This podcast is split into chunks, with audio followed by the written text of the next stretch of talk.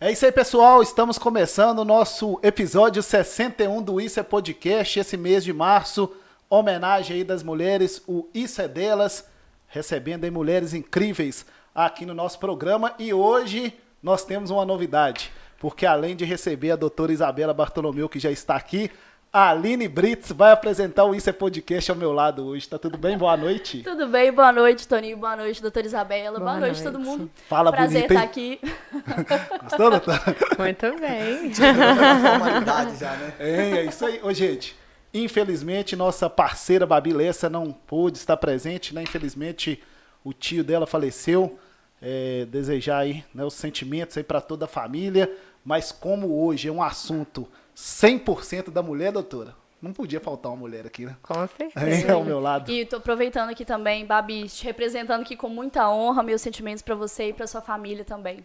É isso aí, pessoal. Hoje, doutora Isabela Bartolomeu está aqui. Primeiro, doutora, agradecer né, por você ter aceitado o convite. A gente sabe que a vida né, do médico não é fácil, mas vai ser um bate-papo muito bacana. Agradecer né, e com certeza vai ser um papo esclarecedor e de qualidade. Boa noite. Boa noite, boa noite, pessoal. Boa noite, Toninho, Aline.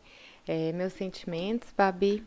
E boa noite a todos aí em casa. Agradecer o convite, né? Foi um prazer, foi com muito carinho que eu me organizei para estar aqui com vocês. Espero poder contribuir, né, com informações, com, com instruções e dicas que podem ajudar no cuidado, né, com, a, com, as nossas mulheres.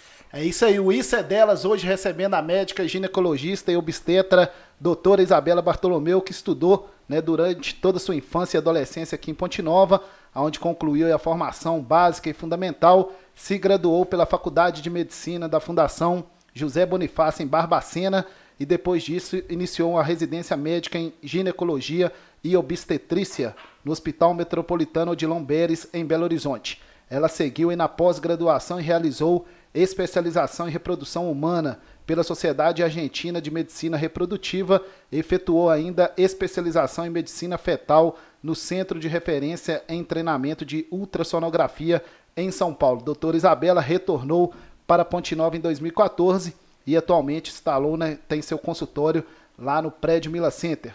Também está realizando especialização na atenção da mulher no climatério e pós-menopausa. Isso mesmo, né, doutora? Isso mesmo. É, assim como treinamentos em várias tecnologias para assistência da mulher nesta fase da vida e a esposa do doutor Bracildes, que é urologista, né? Isso mesmo. E os filhos? Antônio e Meu Francisco. Charaia. Antônio e Francisco, a família tá toda ligada já no Isso é Podcast, Tenho né? certeza que eles estão lá. Vou até aproveitar para mandar um beijo, viu, Antônio e Francisco? É isso aí, ó. Um beijo, meus amores. É isso aí, um grande abraço aí pro doutor Bra Bracildes e também para os filhos aí da doutora Isabela, todo mundo ligado no Isso é Podcast. Tá tudo bem, Aline Tudo Brits? bem, eu tô com boca seca, mas já passa. Toma aguinha aqui, ó. Toma, toma aguinha aqui que faz parte. Né? Ai, Ô, gente, a Aline Brits, todo mundo já sabe, né? Ela fica atrás das câmeras, mas como eu disse aqui antes, eu te, daqui a pouco vão, já estão cansando da minha cara aqui, ó, desse rostinho bonito aqui. Vamos colocar somente as mulheres para apresentar o Isso é Podcast. Ela é nossa produtora, nossa responsável pelo marketing, aquele belíssimo trabalho lá do Instagram, as- o nosso layout, nosso design gráfico é feito por essa mulher aqui que faz acontecer, né?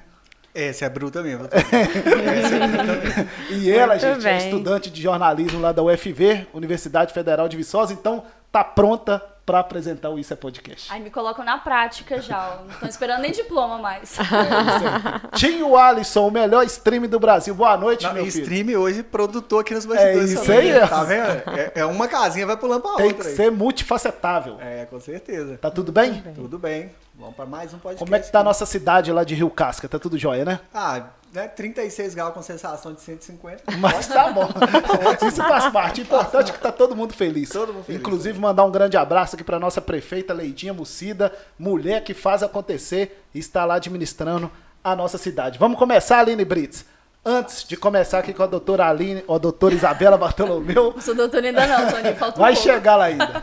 Deixa eu agradecer aqui os nossos parceiros, gente. E a Mundial Center mandou aqui os presentes né, para os aniversariantes. Tinho Alisson fez aniversário na segunda-feira, dia 20.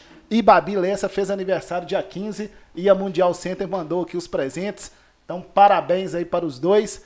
E garanta aí as promoções da Mundial Center, a maior loja de Ponte Nova, com tudo, Aline Brits. Lá você entra bem e sai muito melhor. Com certeza, lá você encontra de tudo. É isso aí. Mundial Center, grande parceiro aqui do Isso é Podcast. Mandar um grande abraço aqui pro André, pro Marcos e para toda a equipe lá da Mundial Center. Medida certa Fitness Center, a maior academia de Ponte Nova lá no centro da cidade e agora a nossa unidade aqui em Palmeiras. Quer resultado? Vem para medida certa, a maior academia lá no centro, climatizada, mil metros quadrados, para você ter resultado garantido com os nossos profissionais qualificados. A Aline gosta muito de academia Gosto. e sabe da qualidade da medida certa, né, Aline? Gosto, sei da qualidade de medida certa. Inclusive, a gente tá precisando combinar um treino lá junto, É isso todo aí, mundo. vamos treinar toda a equipe lá da. É isso aí. toda a equipe do Isso é Podcast lá na medida certa. E a Arena 10 Multiplace, gente, terça-feira vai comemorar dois anos de fundação. Olha como é que o tempo passa rápido, né? Quando o Zé Luiz começou lá, idealizou o projeto, eu estive lá com ele e agora a empresa já tem dois anos. Futevôlei, é, beach tênis, peteca, quadra society, espaço para lazer e também para eventos. Arena 10, terça-feira, vai acontecer lá a comemoração show com os Filipes a partir das 20 horas. E nós estaremos lá, toda a equipe do Isso é Podcast, acompanhando nessa grande festa e dois anos da Arena 10 Multiplace, nessa grande empresa que está bombando aqui na nossa cidade. Estrutura moderna e de qualidade para você fazer né, as atividades esportivas, né, Aline? Você gosta do beach tênis também? Olha, vou te falar que eu não nasci muito pra esse mundo do esporte, não, tá? Sendo bem Mas sincera. Hoje é o, é o, o momento aí, né? Não, mas sentar lá no barzinho, tomar alguma coisa, conversar aí, a gente É isso aí. gosta. E lá na Arena dessa tem também. Então mandar um grande abraço aqui pro Vitor, pra esposa dele, a Nayara. Mandar um grande abraço aqui pro Zé Luiz. Terça-feira, a comemoração então de dois anos da Arena 10. Babi Lessa não está aqui, mas a propaganda da Connect tem que ser feita, né? Com certeza. Pensou em publicidade, pensou Connect. E outra coisa, gente, você quer internet que funciona na casa toda, Infornet, a melhor internet de Ponte Nova e região, são os parceiros aqui do Isso é Podcast. Começar então com a doutora Isabela. Doutora Isabela, conta um pouquinho aí da sua história. Você é pontinovense, estudou fora, como é que foi o início aí e o início aí na medicina? Então, na verdade, eu sou nascida em Ipatinga, Então, eu- Minas então. Gerais. É, mas os meu, a minha mãe é de Ponte Nova, né? A família toda da minha mãe, meu pai de Juiz de Fora. E o meu pai trabalhava na Uzi Minas, em Ipatinga. E depois que a gente nasceu, que eu nasci, né? O meu irmão já tinha três anos, o Rafael. E aí o meu avô, Vosquim, chamou o meu pai para poder informatizar a Bartofil. Sim. Então foi o, o primeiro computador que veio para nossa região, para a empresa, foi meu pai quem trouxe. E aí eu vim neném.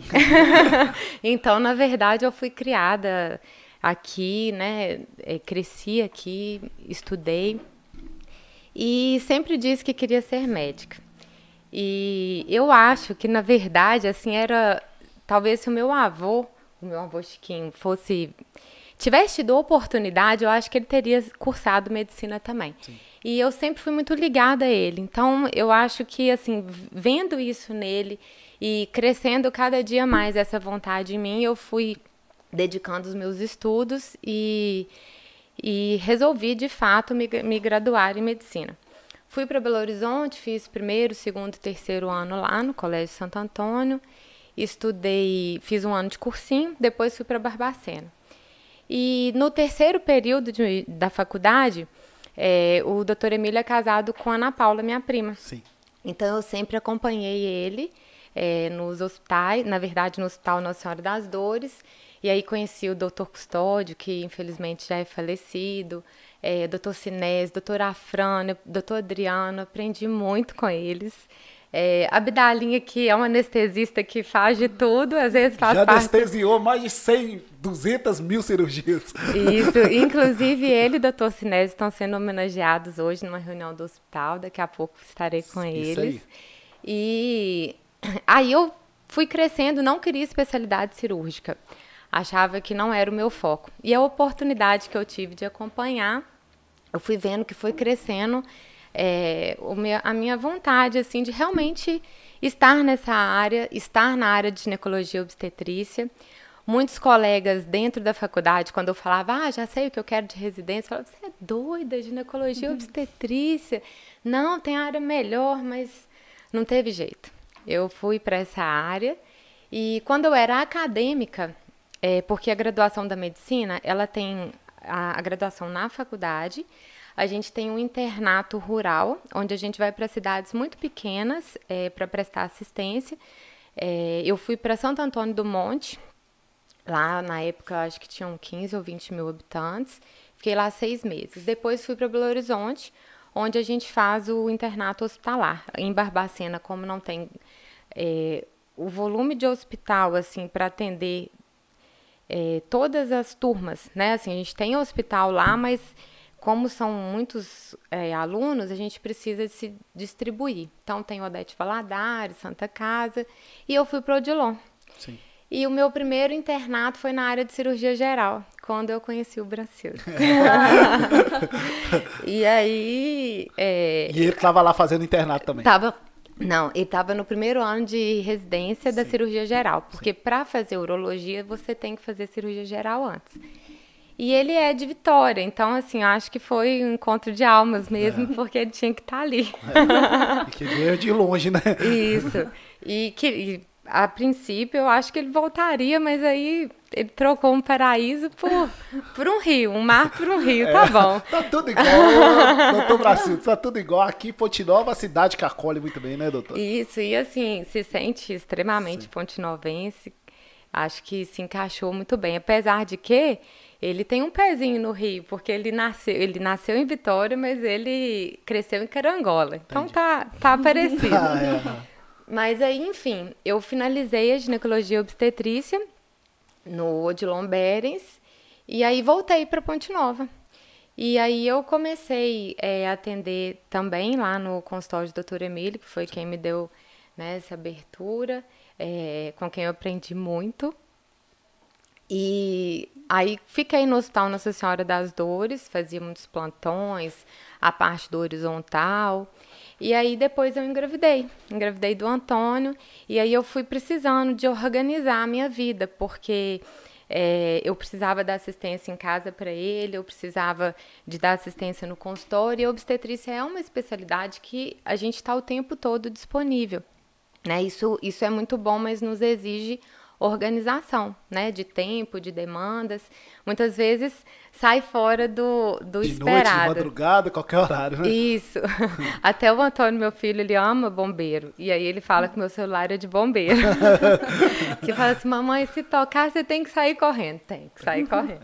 E aí é importante também, se eles, eles estão crescendo... É, entendendo isso, então quando eu tenho que sair, graças a Deus eu tenho uma rede de apoio muito boa. E aí eu engravidei do Antônio, ele nasceu em 2018, e o Francisco veio logo em seguida, nasceu em 2019. Então, a diferença de um ano e meio. E aí eu precisei de parar com os plantões para poder estar de fato na assistência dentro lá da, da, né, do meu consultório, das minhas pacientes e da minha família. E hoje, aí depois que o Francisco, quando o Francisco tinha um mês de vida, eu tive a oportunidade de ser convidada para fazer parte do corpo clínico do Hospital Arnaldo Gavazzi. O Dr. Luiz Gustavo me convidou, a quem também tenho muita gratidão, e hoje faço parte também do corpo clínico de lá e vou conciliando, né? E também dou aula na faculdade dinâmica. tá vendo? Né? Tá vendo, tio Alisson? Eu achando que eu trabalho muito. É. trabalho né? E assim, foi também uma grande oportunidade, o Zé Cláudio, o Rodrigo Siqueira, na época o Henrique Binato, que era pediatra aqui, hoje mora em Juiz de Fora, eles me deram essa oportunidade de lecionar. E aí eu comecei na, na parte básica da, da medicina da mulher, lá no segundo período, e depois montei a cadeira de ginecologia obstetrícia, do quinto ao oitavo período. E aí, até o Antônio nascer, eu assumi todas essas disciplinas, eram cinco ao total. E aí eu fui também me organizando, hoje estou com duas disciplinas e a coordenação do internato, que hoje a faculdade dinâmica, o internato hospitalar é no Nossa Senhora das Dores, a parte de ginecologia obstetrícia, cirurgia, pediatria e clínica médica. E aí a parte da ginecologia obstetrícia, eu participo da coordenação e tô aí, né, tentando, é, dando o meu melhor para tentar formar novos profissionais e tentando cada vez mais me dedicar também, né, ao consultório, os meus pacientes, estar sempre disponível e fazendo sempre o melhor, colocando muitas vidas no mundo, que é, é muito gratificante. Né? E isso não vamos falar muito, né? Inclusive, eu queria, já tenho uma dúvida. Você já pensava em ginecologia quando começou a estudar ou teve algum ponto específico que você falou, não, vou ter que estudar ginecologia? Então, eu pensava em pediatria. Eu falava assim, ah, eu adoro criança, quero fazer pediatria. Aí, quando eu comecei a, a ter a prática médica e vi as crianças, às vezes, com alguma doença, alguma enfermidade, aquilo me tocou muito. Uhum. Falei, não, não dou conta. e aí eu falei, não, eu quero uma especialidade que a gente pode ter desfechos ruins, infelizmente, mas eu quero uma especialidade que eu lide mais com, com a vida, com a alegria. Foi aí. E aí veio a obstetrícia. Isso. Foi ô, nesse momento. Ô, doutora, sobre, né, você tem experiência com o mundo acadêmico também, né? Ponte Nova hoje tem né, uma faculdade de medicina, Ponte Nova é referência na saúde macro-regional, mas como que é o sentimento ali do aluno quando ele vai entrar na faculdade de medicina, aquela expectativa? Conta um pouquinho para a gente aí, o que, que você passou ali quando você foi aprovado no vestibular e entrou ali na faculdade? Ah, então, é, é um mundo à parte, né? É, eu tinha uma estratégia de, de estudos que eu não, não tinha muito hábito de decorar as coisas. Eu sempre procurei muito entender. Quando eu comecei a disciplina de anatomia, eu falei, meu Deus do céu, tenho que começar a criar alguns, algumas metodologias de decorar, porque né, muitos músculos, muitos ossos, estruturas, nervos, vasos, enfim. Mas fui, fui é, superando esses obstáculos, essas dificuldades e e é também um mundo à parte em relação a, a você se desmembrar um pouco da família, porque é, eu sempre fui muito caseira, muito família, tanto que assim, eu não tinha outra opção que, que não fosse voltar para Ponte Nova. Não. E aí a gente tem que se dedicar muito também, tem pouco tempo para vir. Barbacena eu tinha que fazer uma baldeação é. para vir, não tem, né, direto. E então assim, ali, a faculdade de medicina em si, você vendo que você está no caminho para realizar o seu sonho, tendo todas as dificuldades, estresse, tendo que fazer promessa para conseguir tirar aquela nota na prova, né? Assim, e, e se abdicando. Desde então a gente começa a abdicar um pouco da, da vida pessoal. Mas quando você chega assim no final, você vê a satisfação dos seus pais, é, é, é muito aí. bom.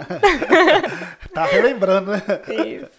É Sentir emoção na pele, porque a gente vê os estudantes e por eu estar no mundo universitário, a gente vê a alegria da galera, que nem agora, né? Voltaram as aulas, os calouros. Esse processo de ver que você tá dando, conseguindo dar orgulho para os pais, que conseguiu fazer aquilo que você gostaria que seus pais, é, às vezes, quiseram estudar e não tiveram oportunidade, isso. né? É isso aí. E que, assim, né, se esforçam. Sim né? E quem está assistindo e me conhece fala assim, não tem jeito de Mas não chorar. É isso mesmo, gente. Doutora Isabela Bartolomeu é está aqui aí. hoje no nosso Isso é Delas, é o Isso é Podcast, valorizando sempre a mulher, né, Aline Exatamente. Isso aí. Tio Alisson, fala. Aqui, vou te falar, tá aí, a audiência aqui tá altíssima. É, isso aí. Ah, fico feliz. Manda. Vamos lá aqui, ó. Imaculada Monteiro já tá aqui, ó. Boa noite, Imaculada. E ela já está fazendo uma pergunta. Vamos lá. Então. Imaculada, então. que semana passada teve aqui, gente. Foi um Quebrou sucesso. Tudo. Mandar um grande abraço para ela e para toda a família. Lê os próximos comentários e depois a gente volta aí na, na pergunta da Imaculada. Ela tá mandando um abraço para a doutora Isabela. Obrigada, Imaculada, para você também. Silva Dias. A Aline maravilhosa. Ah, ah. tá vendo? Já ganhou? Tô tendo a minha audiência aqui já, viu? Fique esperto. É, Varney Dias da Silva. Parabéns, Tônio Carvalho, pelo programa. Deixa eu mandar um grande abraço aqui pro Varney, que é árbitro aí de futebol. Um abraço para ele e pra toda a família. E tem que trazer um árbitro de futebol aqui também. Vamos trazer em breve, né? Ô, gente, fala em trazer, doutor. É assim, eu passo da rua, Toninho, tem que levar, não sei, tem que levar a, a, eu, o árbitro de futebol tem que levar. Ô, gente, nós vamos levar todo mundo, né? Mas tem que, tem que ir com, com calma, né? Porque senão. Uh, Vitor Cunha. Oi, pessoal, fiquem ligados. A Aline no lugar do Babilessa. Ah, o Vitor. É isso aí. Vitor é o nosso mascote do Isso é Podcast, é filho da Luciana Cunha, fisioterapeuta. Ah, sim. É, Esteve aqui com a gente, Esteve fez aqui. a festa aqui no, no foi, estúdio. Foi mesmo. Ele é muito bacana. Um abraço aí pro Vitor. Ô, Vitor, Babi não está aqui hoje, mas a Aline está representando ela, mas Babi é a que manda aqui nesse Isso é Podcast, tá? Beijo, Vitor. É, o Rodrigo, né, tá aqui, ele é, ele é o número um aqui no podcast, né, Tony? Rodrigo, aqui, já vou falar, o ah. sorteio vai ser um parto, tá? Não. ele sempre faz o sorteio. Ele sempre Gente. pede um sorteio, sabe? É Rodrigo assistiu todos os episódios do Isso é Podcast desde o início. Ele é que é pontinovense, mora lá em Brasília. Hoje ele me mandou até o ranking aqui de qual que ele mais gostou. Ai, que bacana. aí ele tá falando aqui, ó, mês dedicado a elas, isso é delas. É, aí ele tá mandando. Imaculado Monteiro, seu episódio foi maravilhoso. E aí ele tá mandando uma pergunta. Mas nós vamos voltar já já na vamos. pergunta, tá, Rodrigo? Evinha Hitbox, boa noite família. Isso é podcast. É isso aí, Evinha tá esteve com a gente também, né? Uma grande Daqui a pouco profissional. A tropa chega aqui também. É isso aí. A ó. tropa preciosa sempre tá um agora, é. viu? É, ué. É, Drogaria Nossa Senhora das Graças. O, o, nome do canal já é uma propaganda. Vou mandar a conta pra você. Boa noite, pessoal. Parabéns, Toninho. Deixa eu mandar um abraço aí pra todo mundo aí da drogaria. Como é que é o nome?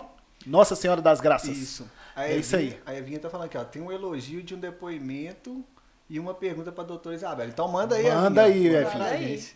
Aí vamos voltar na pergunta da Imaculada? Vamos. Pode, então, mandar. só tenho que dar um recado. Tô no lugar da Babi hoje, não é à toa, hein, Tim? Ah, aí que eu vou ah, já sabe, aí? gente.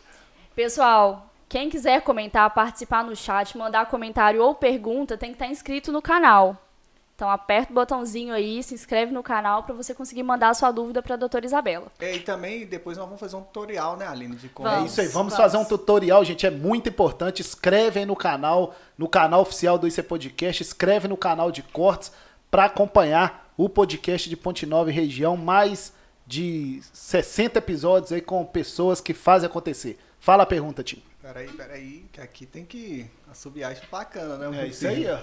Vamos lá então a pergunta da Imaculada. A mulher que tem o útero e ovário. Não, peraí. A mulher que tem útero e ovário é mais saudável do que aquela que não tem? E qual a diferença?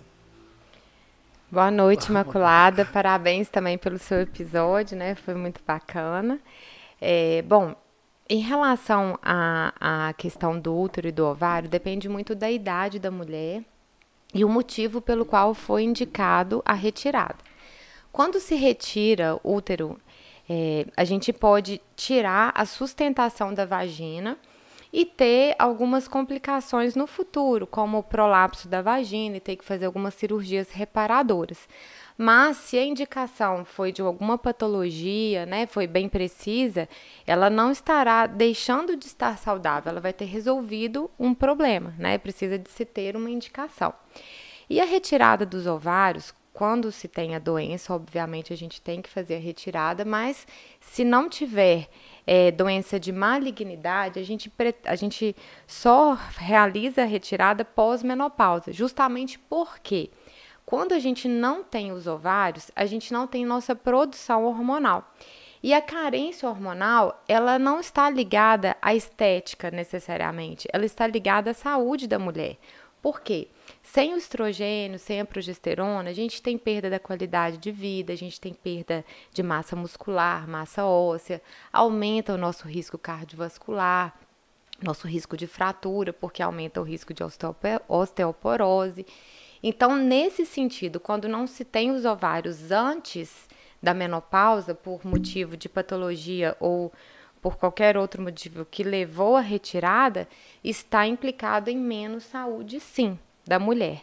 Mas se a indicação foi uma doença, por exemplo, um câncer de ovário, neste ponto é necessário ficar sem é, a, a glândula, né, a, o, o, os ovários, e aí a gente pode fazer a modulação hormonal para poder não fazer com que a falta desse hormônio gere todas essas repercussões na, na mulher. Está respondido, tá, Imaculado? Um grande abraço para você e para toda a família. Doutora Isabela, vamos falar um pouquinho sobre o plantão médico? Eu tenho muita curiosidade sobre isso, né? Inclusive, teve um dia desse que eu tava com a dor na coluna, fui lá no Hospital Arnaldo Gavaza, né? E aí, três horas da manhã, quatro horas, como que é o plantão de um médico no hospital? Então, é, eu me sinto assim, não desmerecendo nenhum tipo de, de especialidade, mas eu me sinto privilegiada que desde que eu formei e entrei na faculdade, os meus plantões foram sempre de ginecologia obstetrícia. Eu não, não dei plantão assim de porta de clínico, né? Assim, que eu acho que é um plantão bem pesado, você pode né, ter, ter de tudo, de, de, às vezes, um período expulsivo, que eu às vezes não tenho um obstetra ali naquele momento para poder atuar, até é, intercorrências clínicas mesmo.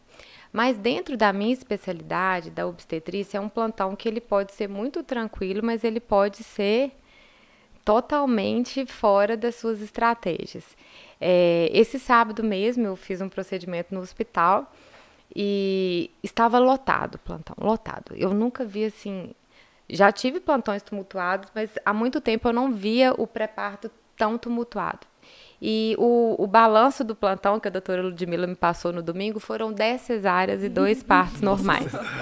Então é assim, é, é muito bacana porque você vai dar assistência às vezes para pacientes que você não conhece. Então é um grande desafio porque é um momento tão especial a chegada de uma criança e ao mesmo tempo muito tenso, porque muitas estão passando por aquela situação pela primeira vez. Às vezes no pré-natal não, não foram tão bem orientadas, não por parte da equipe, mas às vezes ela não teve aquela dúvida naquele momento. E aí ela não, não se abriu para receber também aquela, aquela orientação. Então é um desafio, porque você tem que, que explicar para ela que faz parte de um processo e, e você tem que passar a tranquilidade que está indo tudo bem. E ao mesmo tempo, se não está indo tudo bem, você tem que passar, pontuar, explicar para ela, para a família. E muitas vezes não dá tempo de fazer isso. Por quê? Porque você tem que agir. Se você não agir, você pode perder uma vida. E aí vem aquela situação que eu disse lá no início. Ah, eu queria uhum. lidar com a especialidade que fosse, né, assim, sempre alegria, sempre vida, mas infelizmente às vezes não é. E, e o que a gente faz ali é o tempo todo tá querendo é, trazer as crianças com saúde, manter as mães também é, tranquilas e, e, com saúde, porque existe o período do puerpério, pós-parto ali imediato, os riscos né, inerentes ao procedimento. Então, o plantão ele é bem tumultuado. Às vezes, dá sete da manhã, a gente chega, sete da noite, você fala assim, Ai, agora que eu sentei pela primeira vez. né? Agora que eu vou tomar uma água, né? Mas é, é, é bacana. Eu, eu precisei fazer a opção de, de não estar neste momento dos meninos menores, mas é uma coisa que eu sinto falta. Eu uhum. acho que assim, a adrenalina um pouquinho é bom também, né? E um caso aí que durante os plantões que chamou atenção, um caso que você pode contar pra gente, doutor? Ai. Que passou muito aperto ali a equipe médica, que teve né, muito problema. Então, na verdade, assim, um caso que, quando você fez a pergunta, o primeiro que veio à minha mente, aí eu vou ser sincera. É, a gente, assim, não teve tanto problema. Foi uma paciente que já chegou com decesso fetal, fez ultrassom, o bebezinho já não tinha vida dentro do, do útero. E ela tinha mais ou menos 21 semanas de idade gestacional. Isso corresponde a cinco meses. E ela já tinha passado por vários plantões, a gente coloca é, um comprimido que chama misoprostol para poder amadurecer o colo do útero, o útero fazer contrações e expulsar. Porque para essa paciente, apesar de já ter o DSS, é menos mórbido a, a expulsão via vaginal do que você ter que fazer uma cirurgia para isso. E na, naquela ocasião eu estava grávida do mesmo tempo gestacional. Então foi bem pesado. É, Se coloca no lugar do paciente. Nossa, assim, porque medicina é empatia, né? Você sente a dor do outro. É, então foi complicado mesmo, né? Ainda mais no período ali que você. É, Mas e na é época, a Andrea, ela é técnica de enfermagem, ela ficava no alojamento. Eu acho que a Andrea agora ela já até diminuiu um pouco a jornada. E na hora que, que a paciente expulsou, porque aí eu, eu, falei do comprimidinho, ela passou por vários plantões, mas ela expulsou comigo. Sim. E aí, na hora que eu dei assistência para a paciente, que eu vi que ela ali assim estava bem, que eu olhei para trás, a André já estava de braço aberto assim para me abraçar e me acolher, porque a paciente estava tava ali, né? Obviamente a gente deu acolhimento para ela também, mas não é fácil você pensar assim se fosse comigo. Sim. Ainda mais, né, o filho ali na, né, naquele momento, né? Isso. É muito complicado. E aí depois a gente, né, deu assistência, a gente orientou. E depois dessa paciente eu já, já tive com ela, já teve uhum. outros filhos, Isso. graças a Deus, tá bem, tá feliz, né? E aí são, são as cicatrizes da vida. Com certeza, faz né? parte, né? E tem alguma lembrança, às vezes, cômica, engraçada, de alguma tem. paciente? Não tenho de uma paciente, tenho de mim mesma. Não, essa é melhor. Saber. Na minha residência, é, assim, as classificações de risco para o paciente no plantão são em cor. Você tem verde, que é mais tranquilo, azul, que é um pouco mais urgente do que o verde, mas ainda assim tranquilo. O laranja, que é um alerta, você tem que dar atenção, e o vermelho, que é imediato. Né? Por exemplo, no obstetrícia, um descolamento de placenta, você tem que atender ele agora, senão você pode perder esse neném. E aí, eu estava na residência e foi um plantão daqueles, tipo esse de 10 cesáreas e dois partos. E aí, eu não tinha parado para comer. E eu me dei conta de que eu não tinha levado o meu lanche. Hum. Aí, a, a, uma das enfermeiras gritou assim: Ô, Bela, tem uma laranjinha ali. Eu falei, ah, eu quero. Só que não era uma laranja fruta, era paciente com a pulseira laranja que eu tinha que atender. Essa é boa. Tá? E aí eu, eu atendi. Com e aí fome. vem outra parte, com fome. E aí todo mundo começou a rir, porque assim, foi uma confusão. Aí o acompanhante da paciente foi em casa e trouxe um sanduíche natural para mim. E me alimentou e eu fiz o parto dela.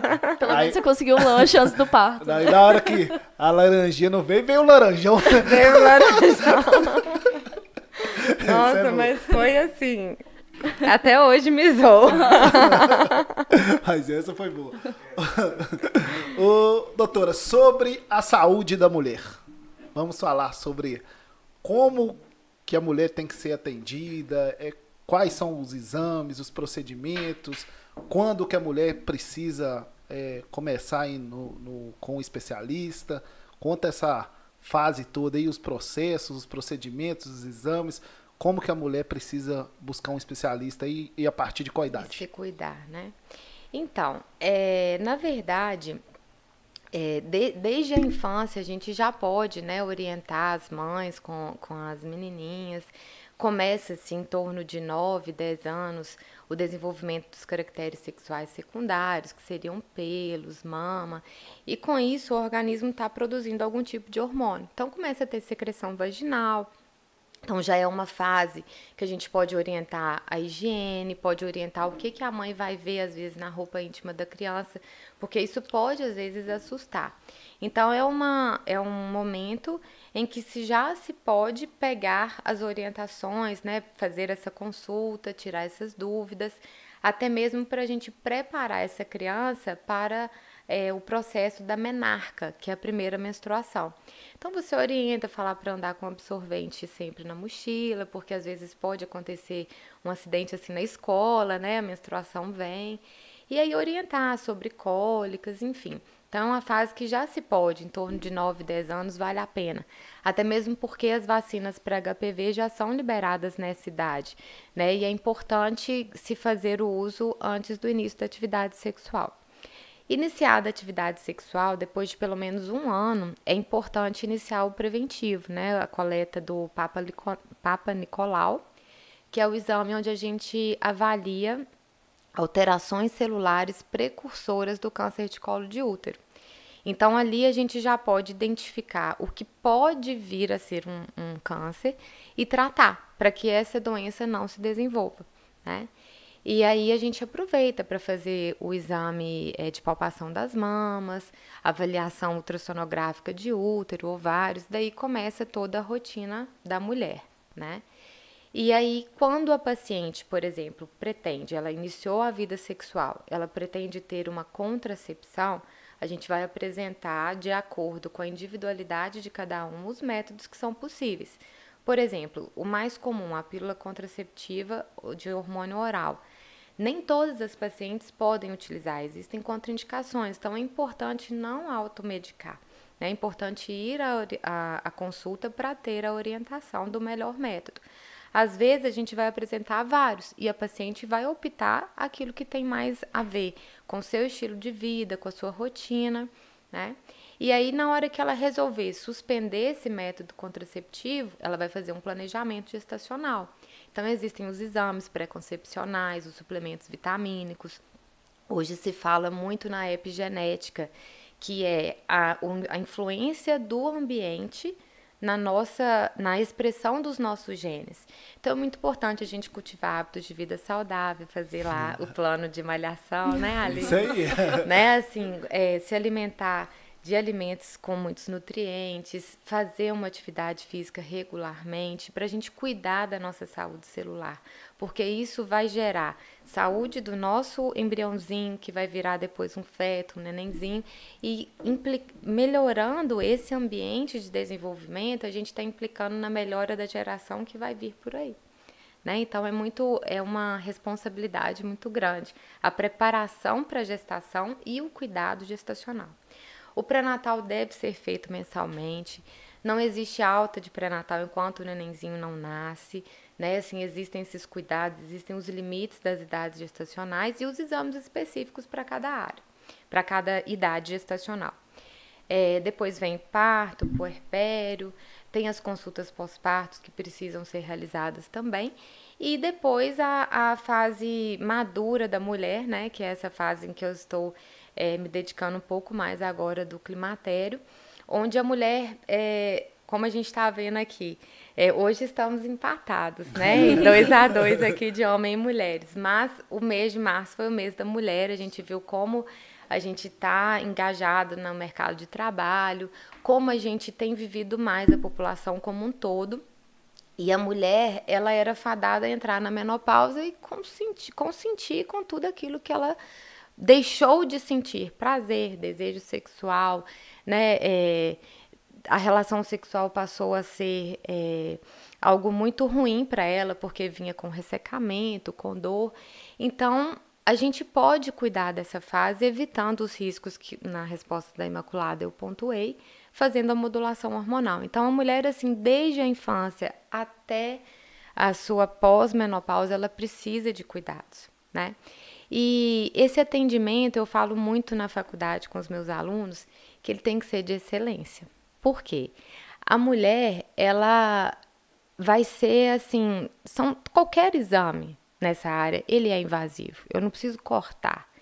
A mulher vai se despir para você.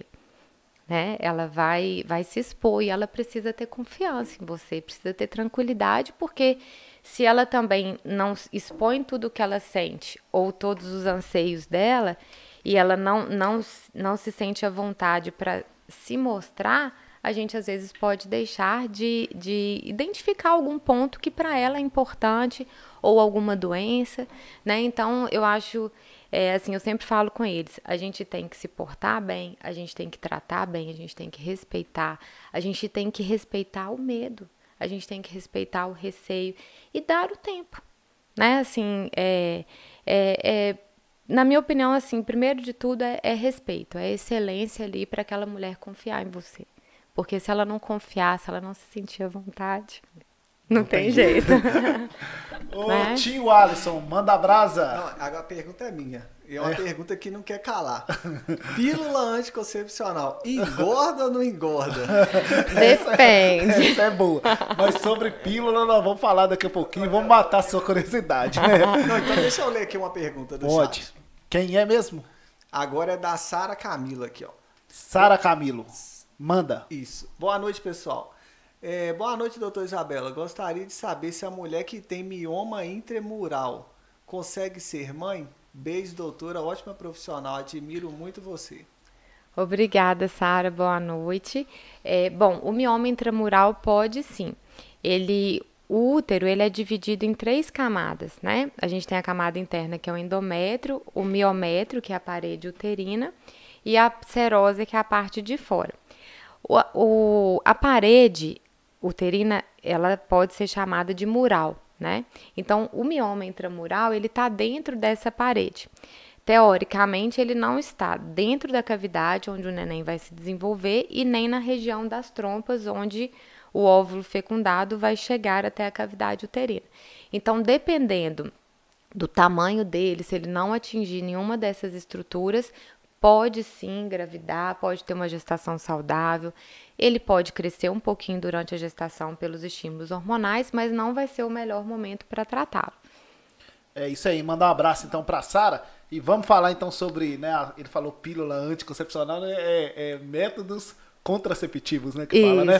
Tá vendo, Tio Alisson? Aprende, até você chegar em casa lá e falar com a esposa.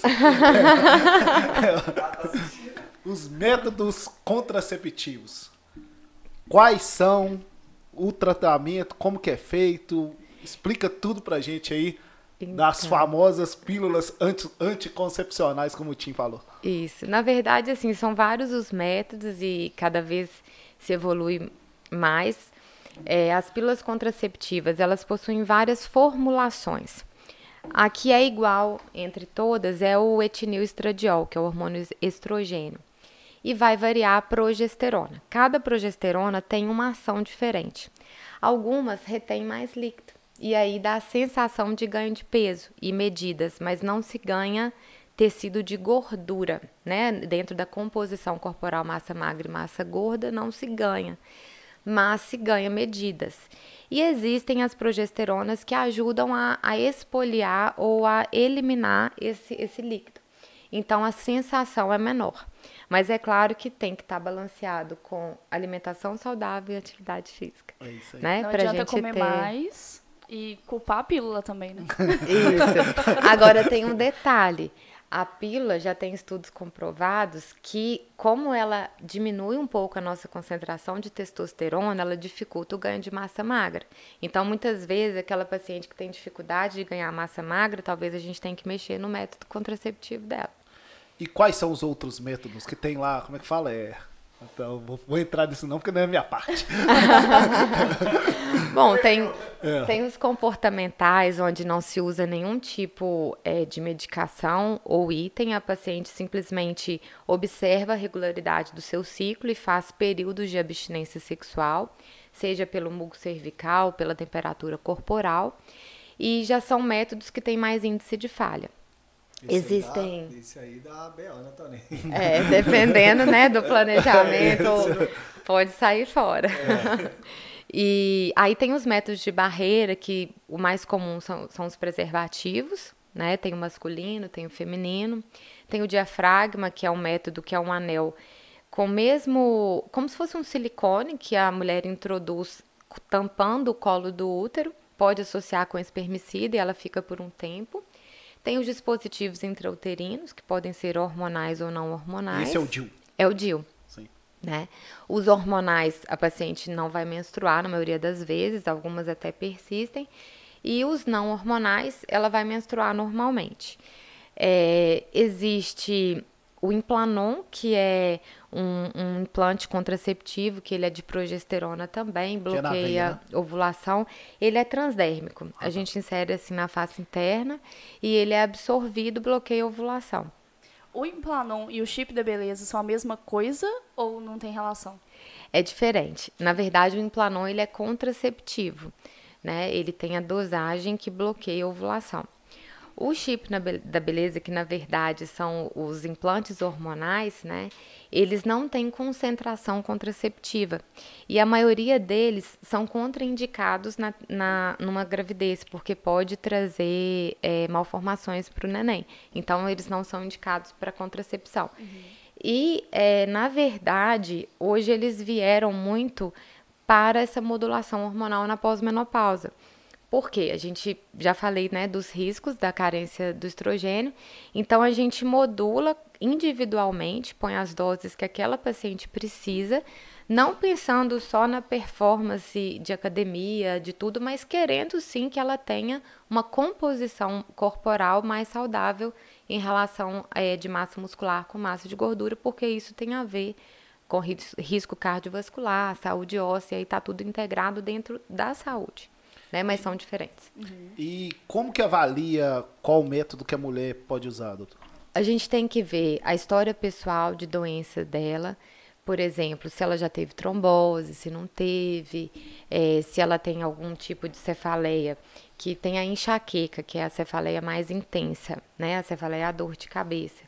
É, quando ela vem com, com algum sinal, por exemplo, ah, eu vi um pontinho de luz, eu sei que minha cabeça vai doer eu senti um, um, cheiro diferente, eu sei que minha cabeça vai doer. Isso a gente chama de enxaqueca com aura.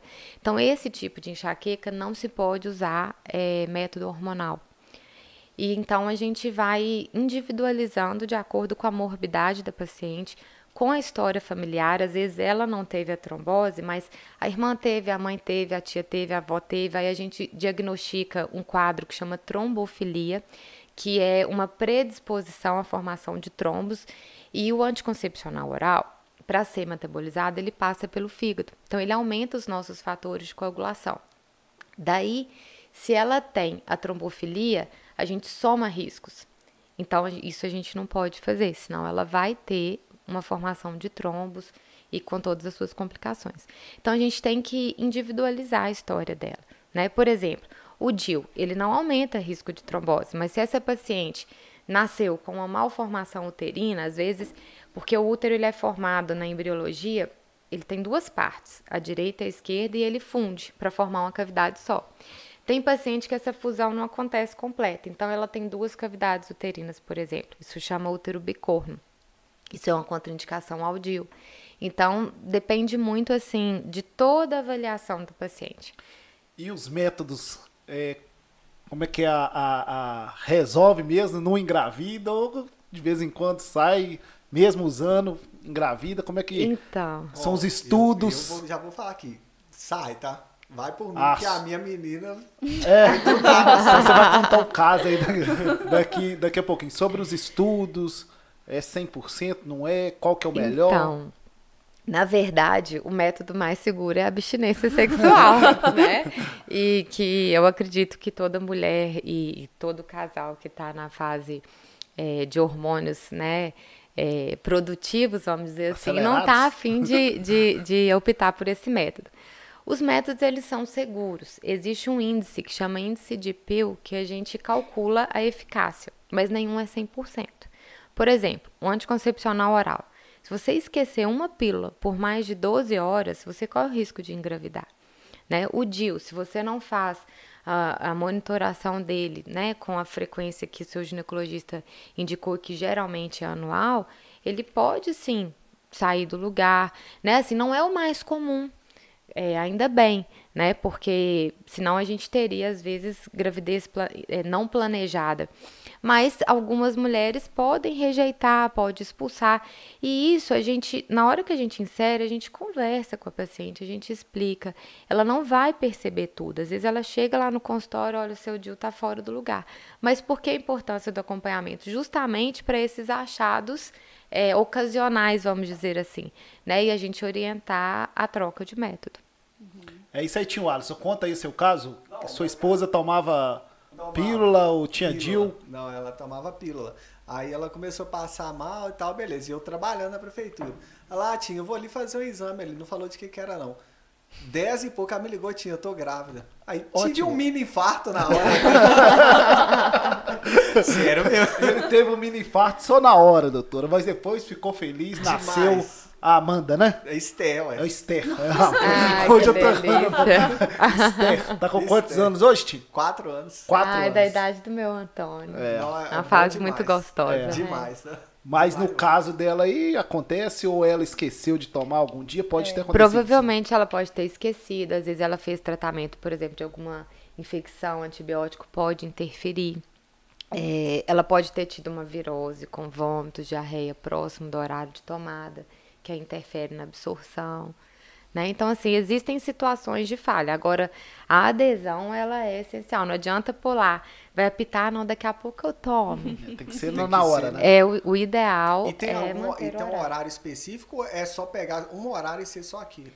O ideal é aquele que a mulher não vai esquecer, né? Então, a rotina dela. Uhum. Agora, tem mulheres que às vezes tomam, por exemplo, de manhã e ficam o dia todo nauseada, com uma dorzinha de cabeça, essas a gente orienta a trocar para o período noturno, que geralmente o pico do hormônio vai coincidir com o sono, então vai ser menos desconfortável.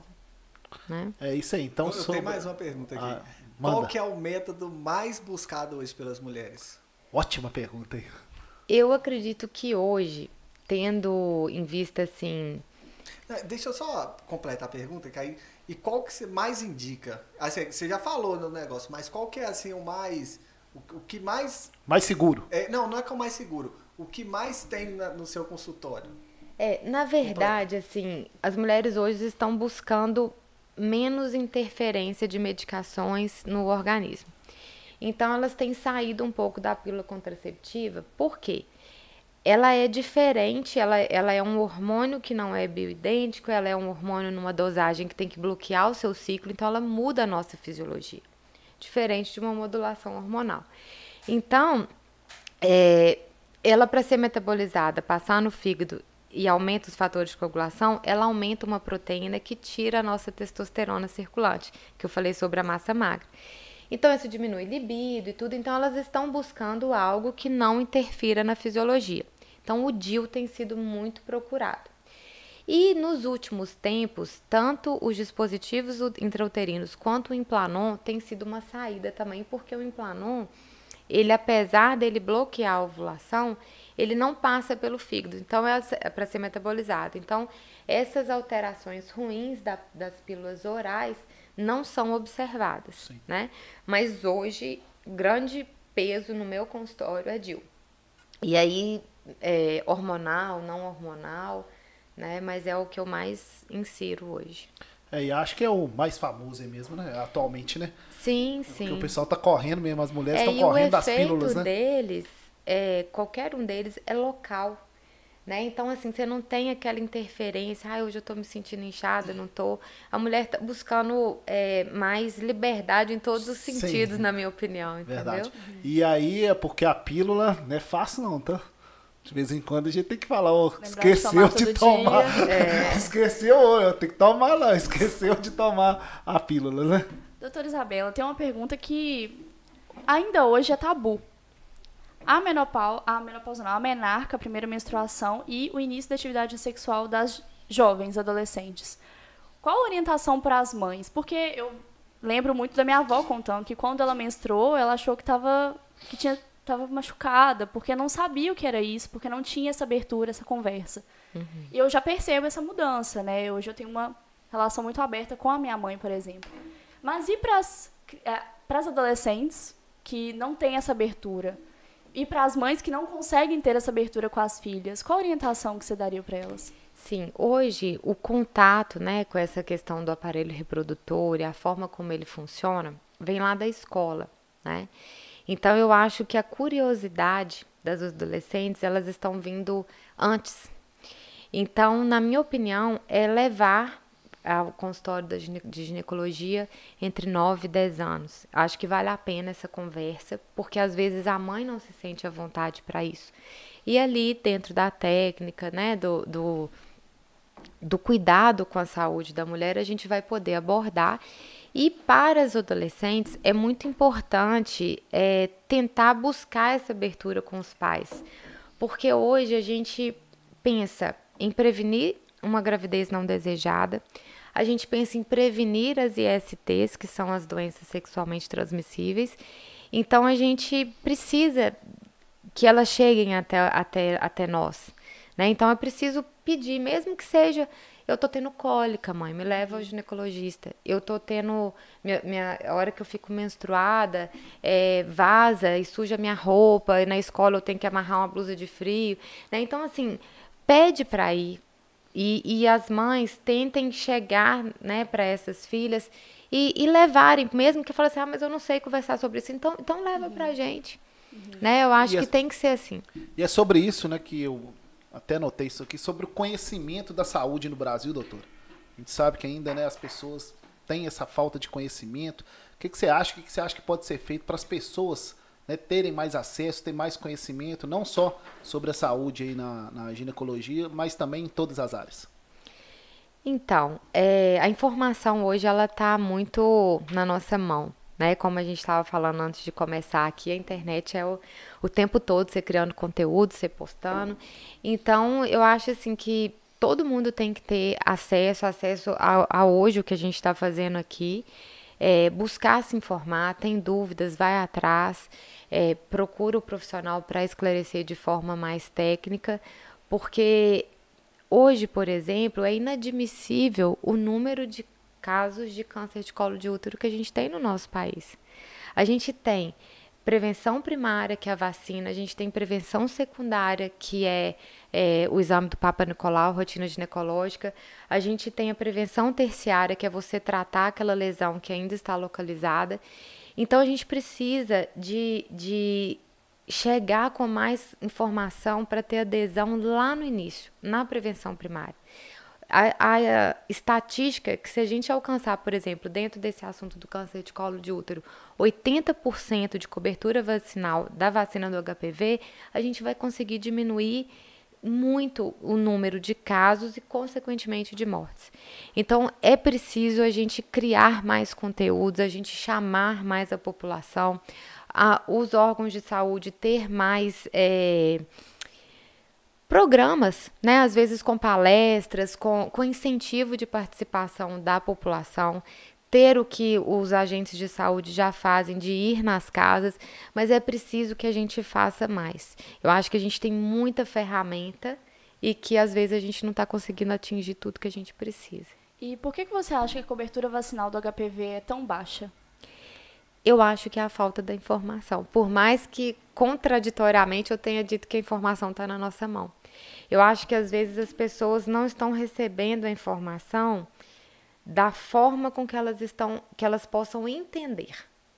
Porque uma coisa é a gente conversar com nomes técnicos e outra coisa é a gente ser claro para às vezes a, a pessoa que não conhece o técnico, ela entender aonde que a gente quer chegar.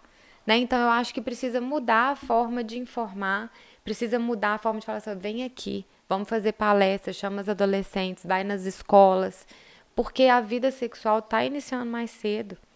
Né? Então a gente precisa de lá com 9 anos começar a fazer cobertura vacinal dessa paciente. Não vai ser depois que ela já iniciou. Se tiver que ser, ok. Mas se for antes, é melhor. E aí tem uma questão também que é sobre. Você falou sobre a informação, hoje a informação está na mão, e, mas a gente está com uma, um probleminha com as pessoas que é o seguinte, né? eu até recebo isso na, no trabalho, que ah, mas a gente comunicou, a gente fez, divulgou, mas as pessoas não vieram, as pessoas não participaram. Mas infelizmente também as pessoas elas estão só ligadas no que interessam a elas, né? Sim. E isso aí também está prejudicando, porque você divulga, leva, faz, produz, mas a pessoa não tem interesse, porque aquilo ali não, não, não é do interesse dela no momento. Mas depois, na hora que o negócio aperta, na hora que vem uma doença, vem uma, algum problema, aí tem que Isso. procurar o, a, a saúde aí rápido, né? Sim, e eu vejo, assim, aquilo que eu pontuei para vocês, a forma que a gente vai abordar essa mulher. Porque às vezes no primeiro encontro, a adolescente não vai se deixar ser examinada. Mas se você conversar com ela, se você ganhar a confiança dela, aí num outro encontro já vai ser um, né, um avanço dentro do seu cuidado. Então eu acho que tem isso também. É você permitir que se quebre esse tabu da ginecologia. Porque todo mundo morre de medo, ah, mas eu vou tirar minha roupa, eu vou fazer preventivo, isso vai doer. Aí a paciente já chega lá no consultório assim, não, eu sei que vai doer, eu não quero fazer, eu não quero fazer. né? Então a gente precisa também de orientar melhor. Né? E, e, e tratar as pacientes com muito respeito para que não gere também um, é, um bloqueio. Né? Se ela não faz, se ela sentir dor, ela não vai voltar. E para as mães de adolescentes que não querem que elas iniciem a vida sexual, proibir é a melhor forma? Não. Eu acho que a abertura, né, assim, a mãe também se preparar para conseguir ter esse assunto com a, com a filha é a melhor opção. Porque hoje você não vai proibir. Né? Hoje você não vai conseguir impedir. O celular está ali, você pode rastrear onde que ela está, onde ela deixou de estar, mas ela tem mais liberdade do que do que se tinha antes. É. Então, se proibir é pior, porque ela vai dar um jeito de fazer escondido e às vezes não vai dar, vai dar um jeito de fazer escondido, mas não vai se preparar para isso. Então, é melhor preparar, não é permitir, é mostrar para ela quais são as consequências e conversar aberto, porque se também proíbe, ela tem mais curiosidade. E aí, se ela não souber como que é em casa, ela vai descobrir na rua. E aí né? pode ser pior, né? Exatamente. Eu acho que é igual quando doença, a gente. Né? Isso, é assim, é, é um assunto muito tabu ainda, mas é igual quando os nossos pais falam pra gente de drogas. É. Né? Eu acho que tem que falar, ó, isso acontece isso, isso, isso, te leva para isso, isso, isso. Porque se você tem uma gravidez não planejada na adolescência ou no meio de uma faculdade, você acaba com, com, com seus planos profissionais. Não que isso seja. É, como que eu posso dizer assim? O profissional vai estar sempre na frente. Mas existem planos e existem momentos para que esses planos sejam executados. Uhum. Né? E Acho que é isso. É isso aí, gente. Nosso episódio 61 do Isso é Podcast com a doutora Isabela Bartolomeu. Agradecer mais uma vez os nossos parceiros, Mundial Center, Medida Certa Fitness Center, Arena 10, Connect e Infornet. Fala, tio Alisson, manda um abraço aí pro povo do chat. Não, não só abraço, como tá cheio de perguntas aí. é, gente, não. Aqui tem 50 telas assistindo aqui, ó. É isso aí, gente, agradecer, agradecer mais uma vez a audiência, né? O Isso é Podcast, a cada dia que passa está crescendo ainda mais e ainda mais hoje com a nossa Aline Brits aqui, que saiu dos bastidores e veio aqui para a frente. Tô tá? gostando disso aqui, viu? Tá gostando, né? Ficou roxa e pesada também. Fala, Tio. Vamos lá, a pergunta aqui do Rodrigo. Isabela Bartolomeu, como você vê a saúde em Ponte Nova no âmbito particular, no âmbito particular, mas também no âmbito público? As mulheres conseguem ser bem atendidas na rede pública em Ponte Nova? Ótima pergunta aí, doutora, que você tem experiência e pode falar. Sim, eu já trabalhei também na prefeitura. É, eu vejo que a demanda é muito maior do que o número de profissionais para atender. Na minha opinião, precisa melhorar. A gente às vezes quer fazer o melhor, mas a gente não, não tem tempo hábil. Assim, o número de consultas que a gente tem que fazer, por exemplo, num determinado tempo, é, a consulta vai ficar muito curta. E aí não dá para a gente fazer tudo que a gente precisa por aquela mulher. Então, na minha opinião, precisa melhorar. A gente precisa de mais pessoas para atender todas as mulheres que precisam. Vamos falar agora sobre a gravidez. Vamos ler mais alguns aqui, Tony? Só para a gente otimizar o tempo. Vamos lá. É, a Evinha, né, aquela hora falou que tinha uma pergunta juntamente com o depoimento, então vamos lá. Quando sofri um aborto em janeiro do ano passado, a doutora Isabela me atendeu na consulta pós o procedimento de curetagem. A doutora tirou minhas dúvidas e me tranquilizou. Só gratidão.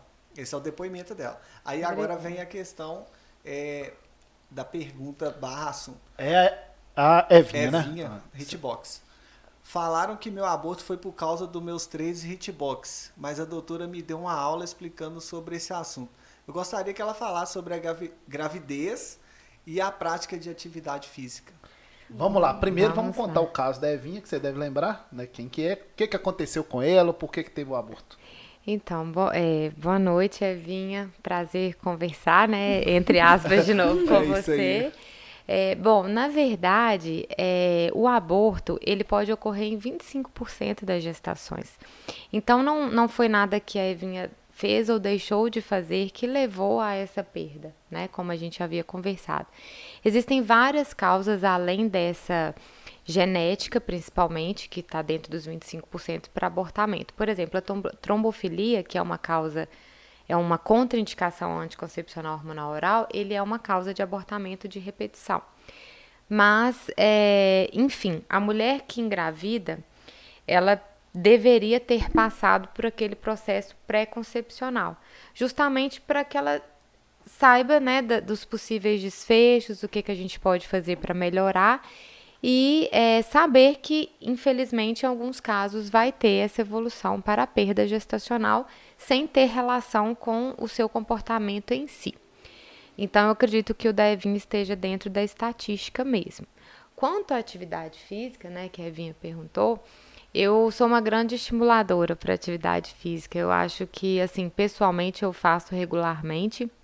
Vejo que o meu dia é muito mais produtivo com ela e porque a, o meu metabolismo vai funcionar melhor, né? E dentro da gestação não tem que ser diferente. Se a paciente já faz uma atividade física, ela deve manter. A gente orienta suspender as atividades de grande impacto, como por exemplo, saltos, corridas, né? E é um momento em que a gente não vai progredir. Por exemplo, você faz um funcional, você já tem o hábito de carregar um peso, você vai manter aquele peso porque as alterações fisiológicas que ocorrem na gestação modificam a estabilidade das nossas articulações. Então, a gente não, não quer que essa paciente sofra, sofra lesões. Então, é importante estar com um profissional capacitado para acompanhar, fazer na técnica correta. Por exemplo, um agachamento, que é um exercício simples, se você faz errado, você vai machucar o seu joelho, a sua coluna. Mesmo sem estar grávida. Né? Mesmo sem estar grávida. Né? E, e aproveitando, agachamento não é contraindicado na gestação. Fortalece a musculatura perineal, favorecendo o parto normal. Né? Então, muitas falam, não, eu não estou fazendo mais o agachamento. Não precisa deixar de fazer, mas fazendo na técnica correta, vai ser é, o ideal. Então é isso, não deixem de praticar atividade física na gestação, façam com acompanhamento, sem exageros e sem os exercícios de grande impacto. Então vamos lá, engravidou, como é que começa o processo né, do acompanhamento médico, como que funciona aí o pré-natal, até chegar lá na mesa da cirurgia, vai ser cesárea, vai ser parto normal, como que funciona tudo aí para o neném lindo chegar ao mundo. Isso. Na verdade, começou lá com o pré-concepcional, né? E aí a paciente ligou, atrasou a menstruação, fez o teste, ligou, tô, tô grávida.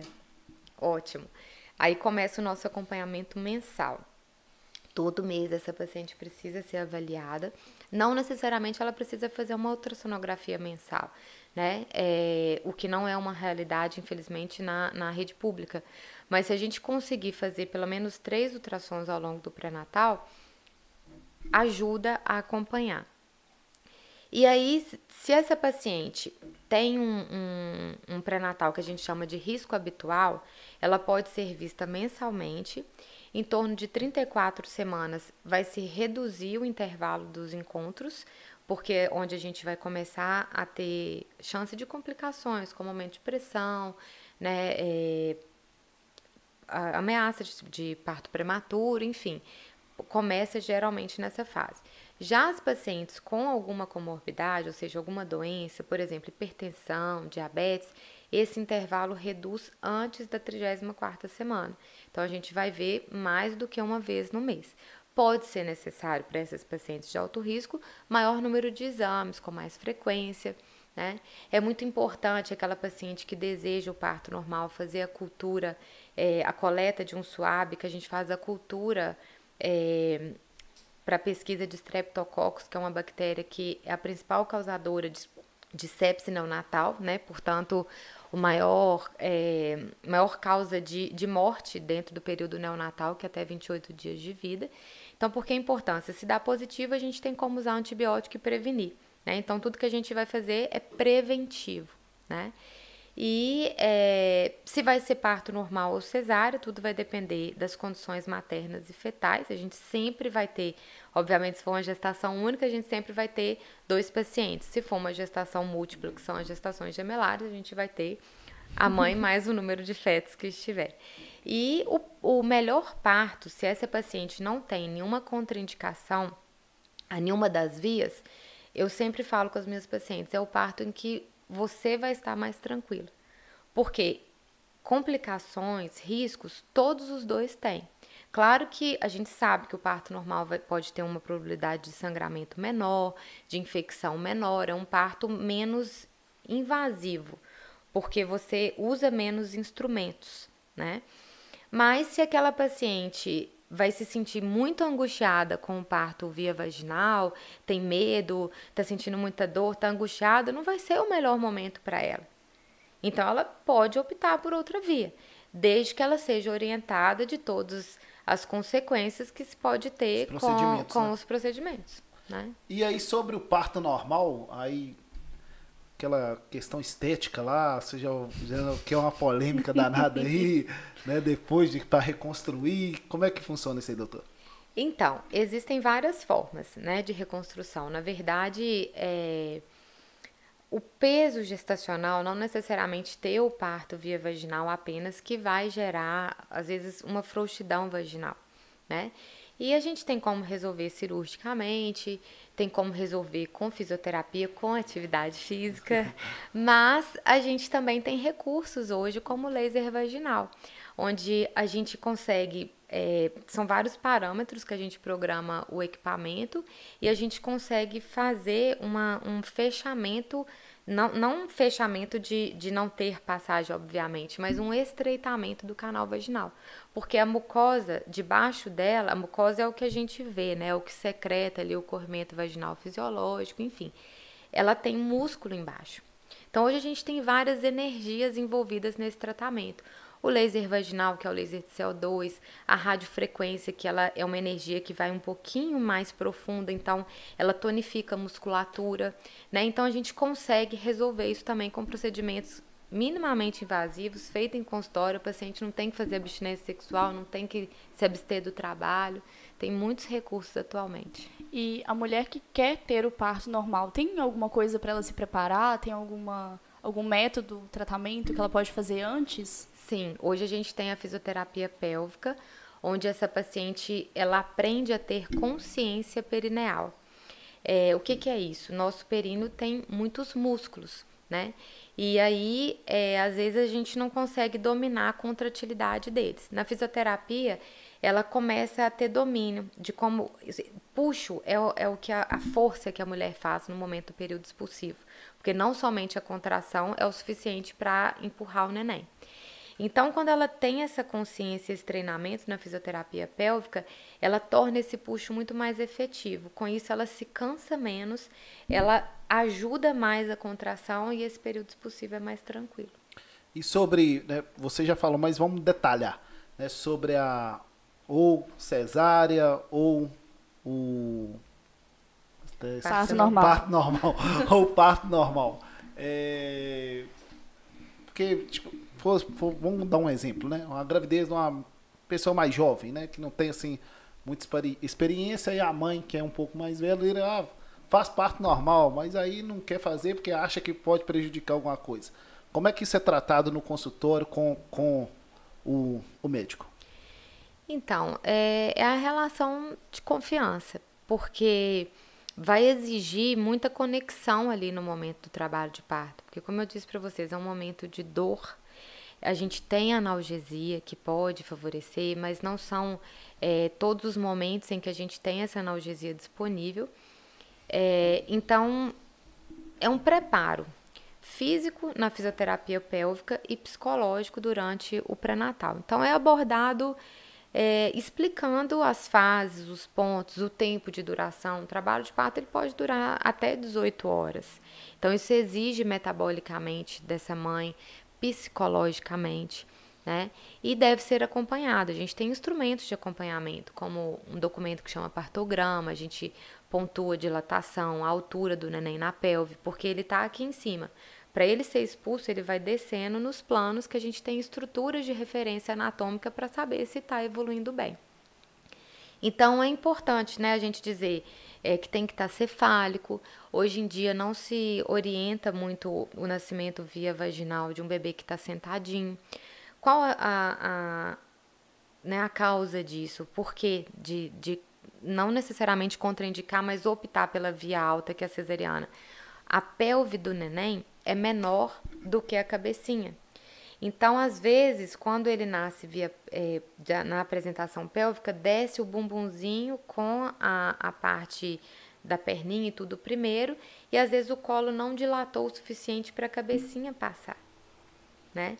E aí a gente pode ter algum, pode ter intercorrência, chama cabeça derradeira, às vezes essa cabecinha realmente não sai e a gente perde um bebezinho por asfixia. Então, é muito trabalhado esse posicionamento do neném, é, as fases do trabalho de parto e sempre pontuando que acompanhou, não tá legal, a gente não vai insistir, a gente vai mudar a estratégia.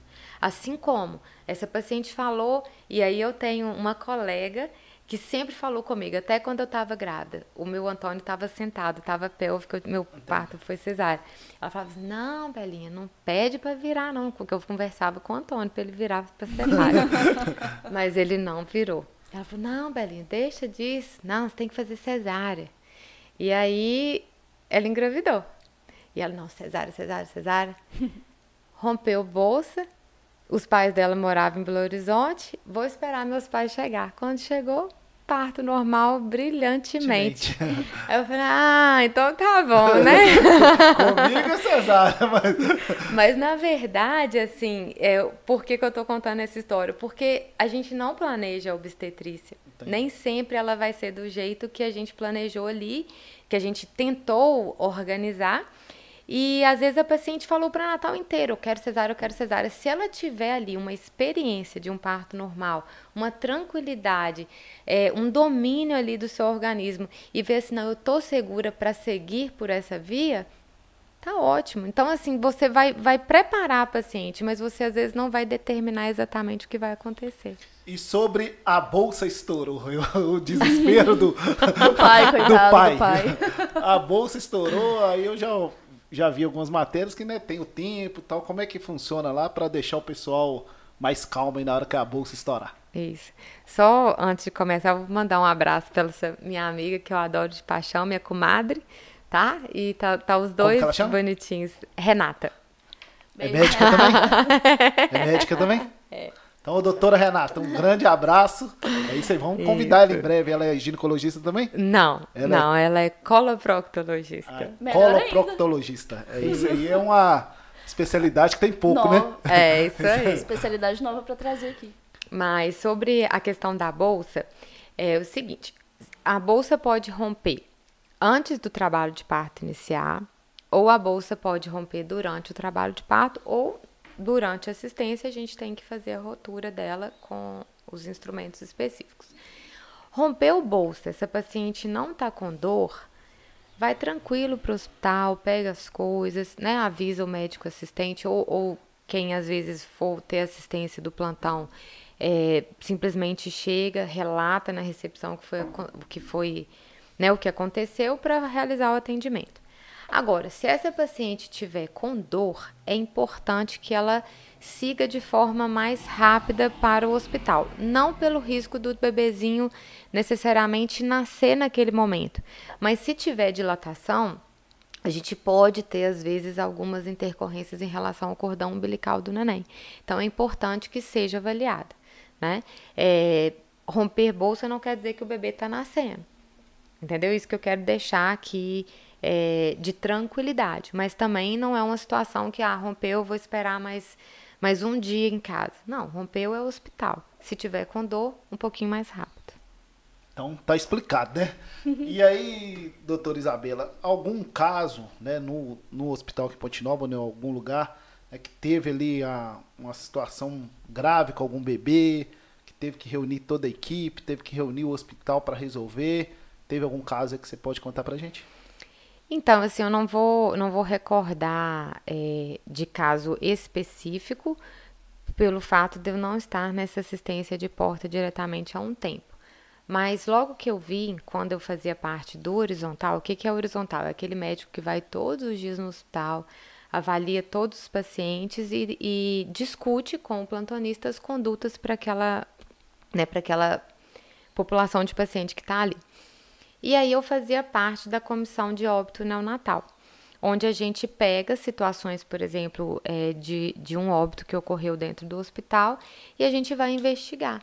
Então, como que funciona? A gente pega desde a assistência pré-natal dessa paciente, a gente vê o número de consultas que ela fez, os exames, né? Existem causas, por exemplo, a sífilis. Houve um momento, a sífilis é uma IST causada por uma bactéria que chama treponema e que tem um tratamento com antibiótico.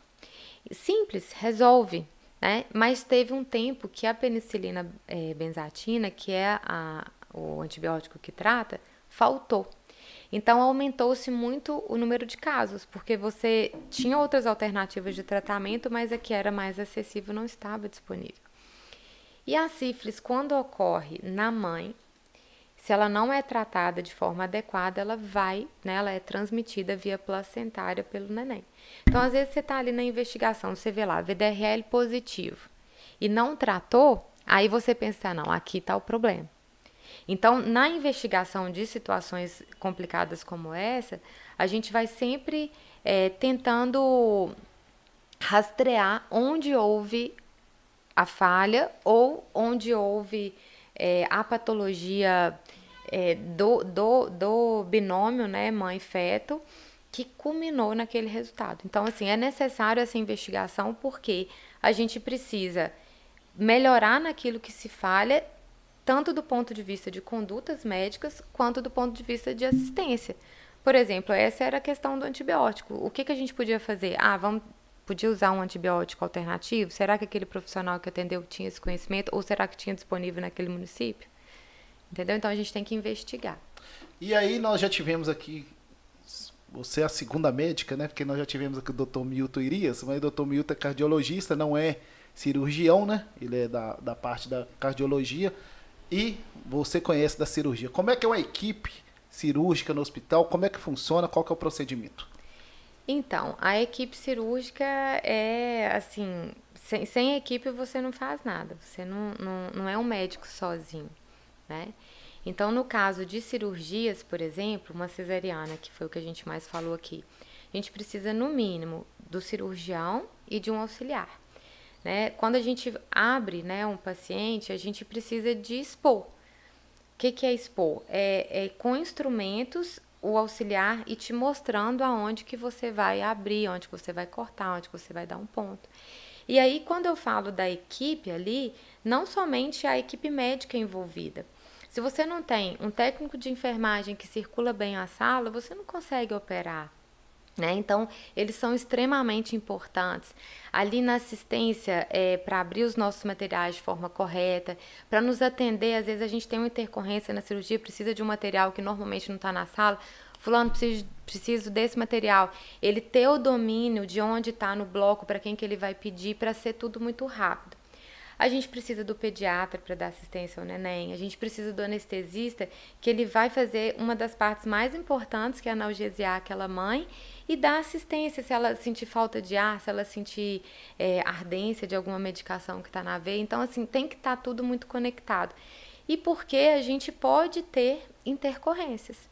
Então, se a, se a equipe está conectada, às vezes um olhar seu o colega da equipe, seja técnico de enfermagem, enfermeiro ou outro médico, ele já entende o que, que ele tem que fazer.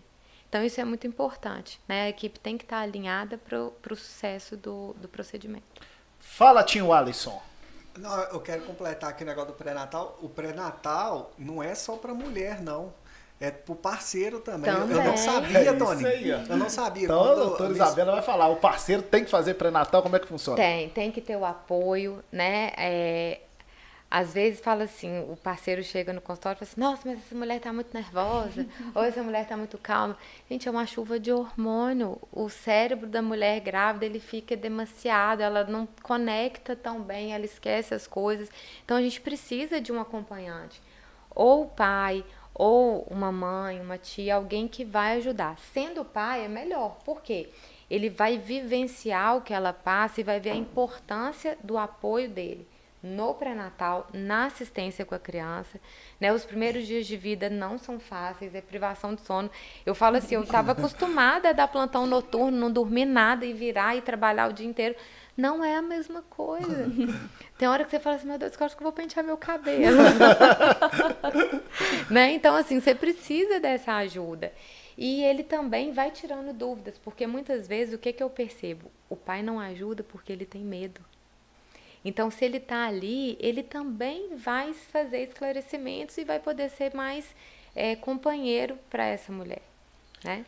E existe também uma situação do pré-natal que é a consulta pediátrica pré-natal. Muitas pessoas não fazem isso. É importante ir ao pediatra antes. Primeiro, que você já vai escolher quem vai dar assistência para o seu filho. Sim. E você vai ter algumas dicas de cuidado com o coto umbilical, com, com é, a amamentação, né? com a forma que vai fazer o nenenzinho arrotar, vai embrulhar o nenenzinho. E sobre as noites é. não dormidas?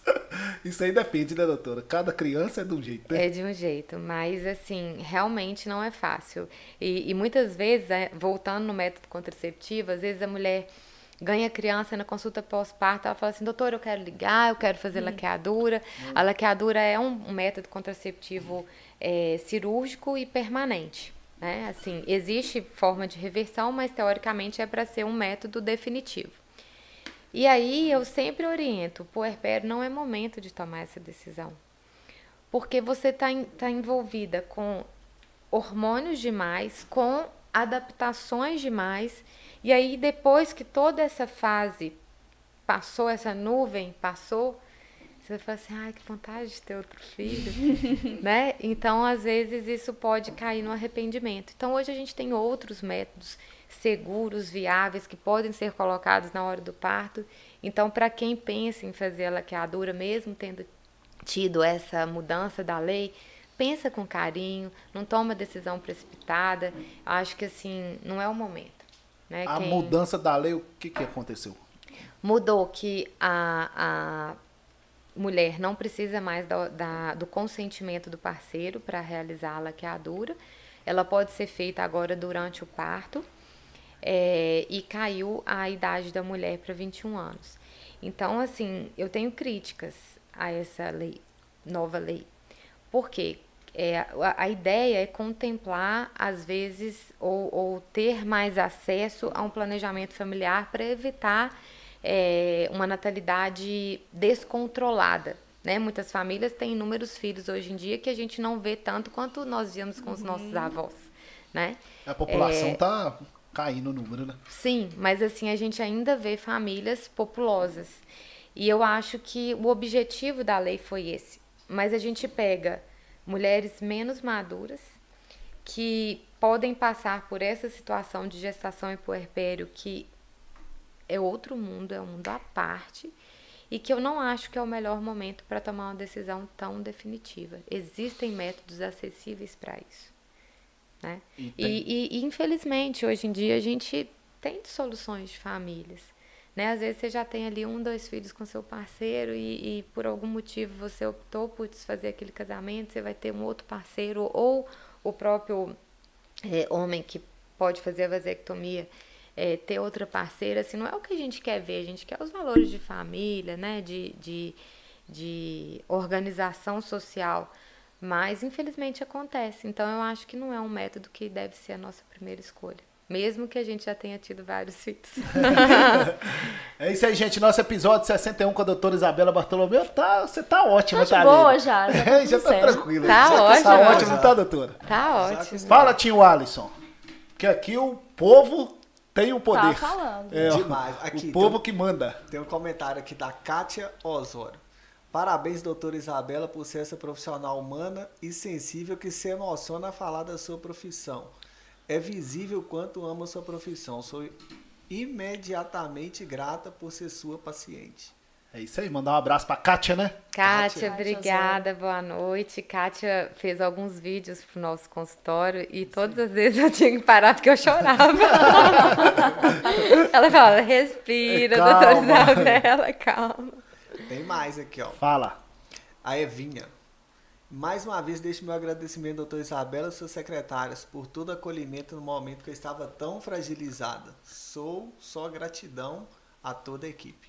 Deixa eu lembrar, lembra o nome das secretárias lá? Isso, é vou aí, aproveitar, ó. espero que todos, que todos estejam nos é. acompanhando é, Helena e Amélia, que são as que têm mais tempo com a gente, desde que a gente abriu o consultório, né? Eu falo a gente porque o meu consultório é junto com o Brancildes.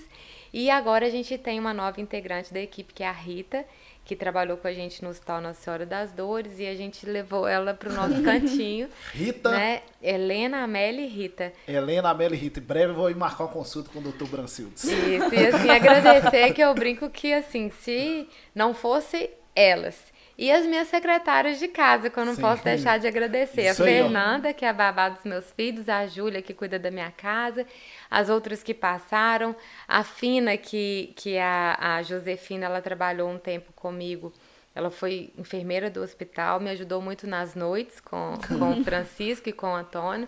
Então, assim, eu tenho muito agradecimento porque se a gente precisa de mais do que dois braços e duas pernas para dar conta de muita coisa, eu falo que elas foram o meu esteio junto com a minha família, né? Eu tenho o privilégio de, de morar de porta com meus pais e na hora que eu preciso, só eles chamar. estão Seu pai ajudando. é André Nogueres, é André e sua mãe? Leonilda. Leonilda. Mandar um abraço aqui também pro tio Carlos Bartolomeu. Estive com ele Isso, hoje. meu ele, padrinho. ele falou, ó, doutora Isabela vai estar lá hoje lá, tô ligado também. Isso. E o Carlos que esteve com a gente aqui no terceiro episódio, contou a história toda aí do grupo Bartolfio, da família aqui em Ponte Nova. Fala, tio Alisson.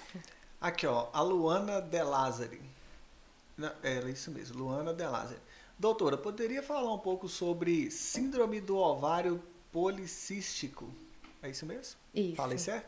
E como pode afetar a vida da mulher? Só chega o E depois um tem mais uma pergunta muito interessante aqui.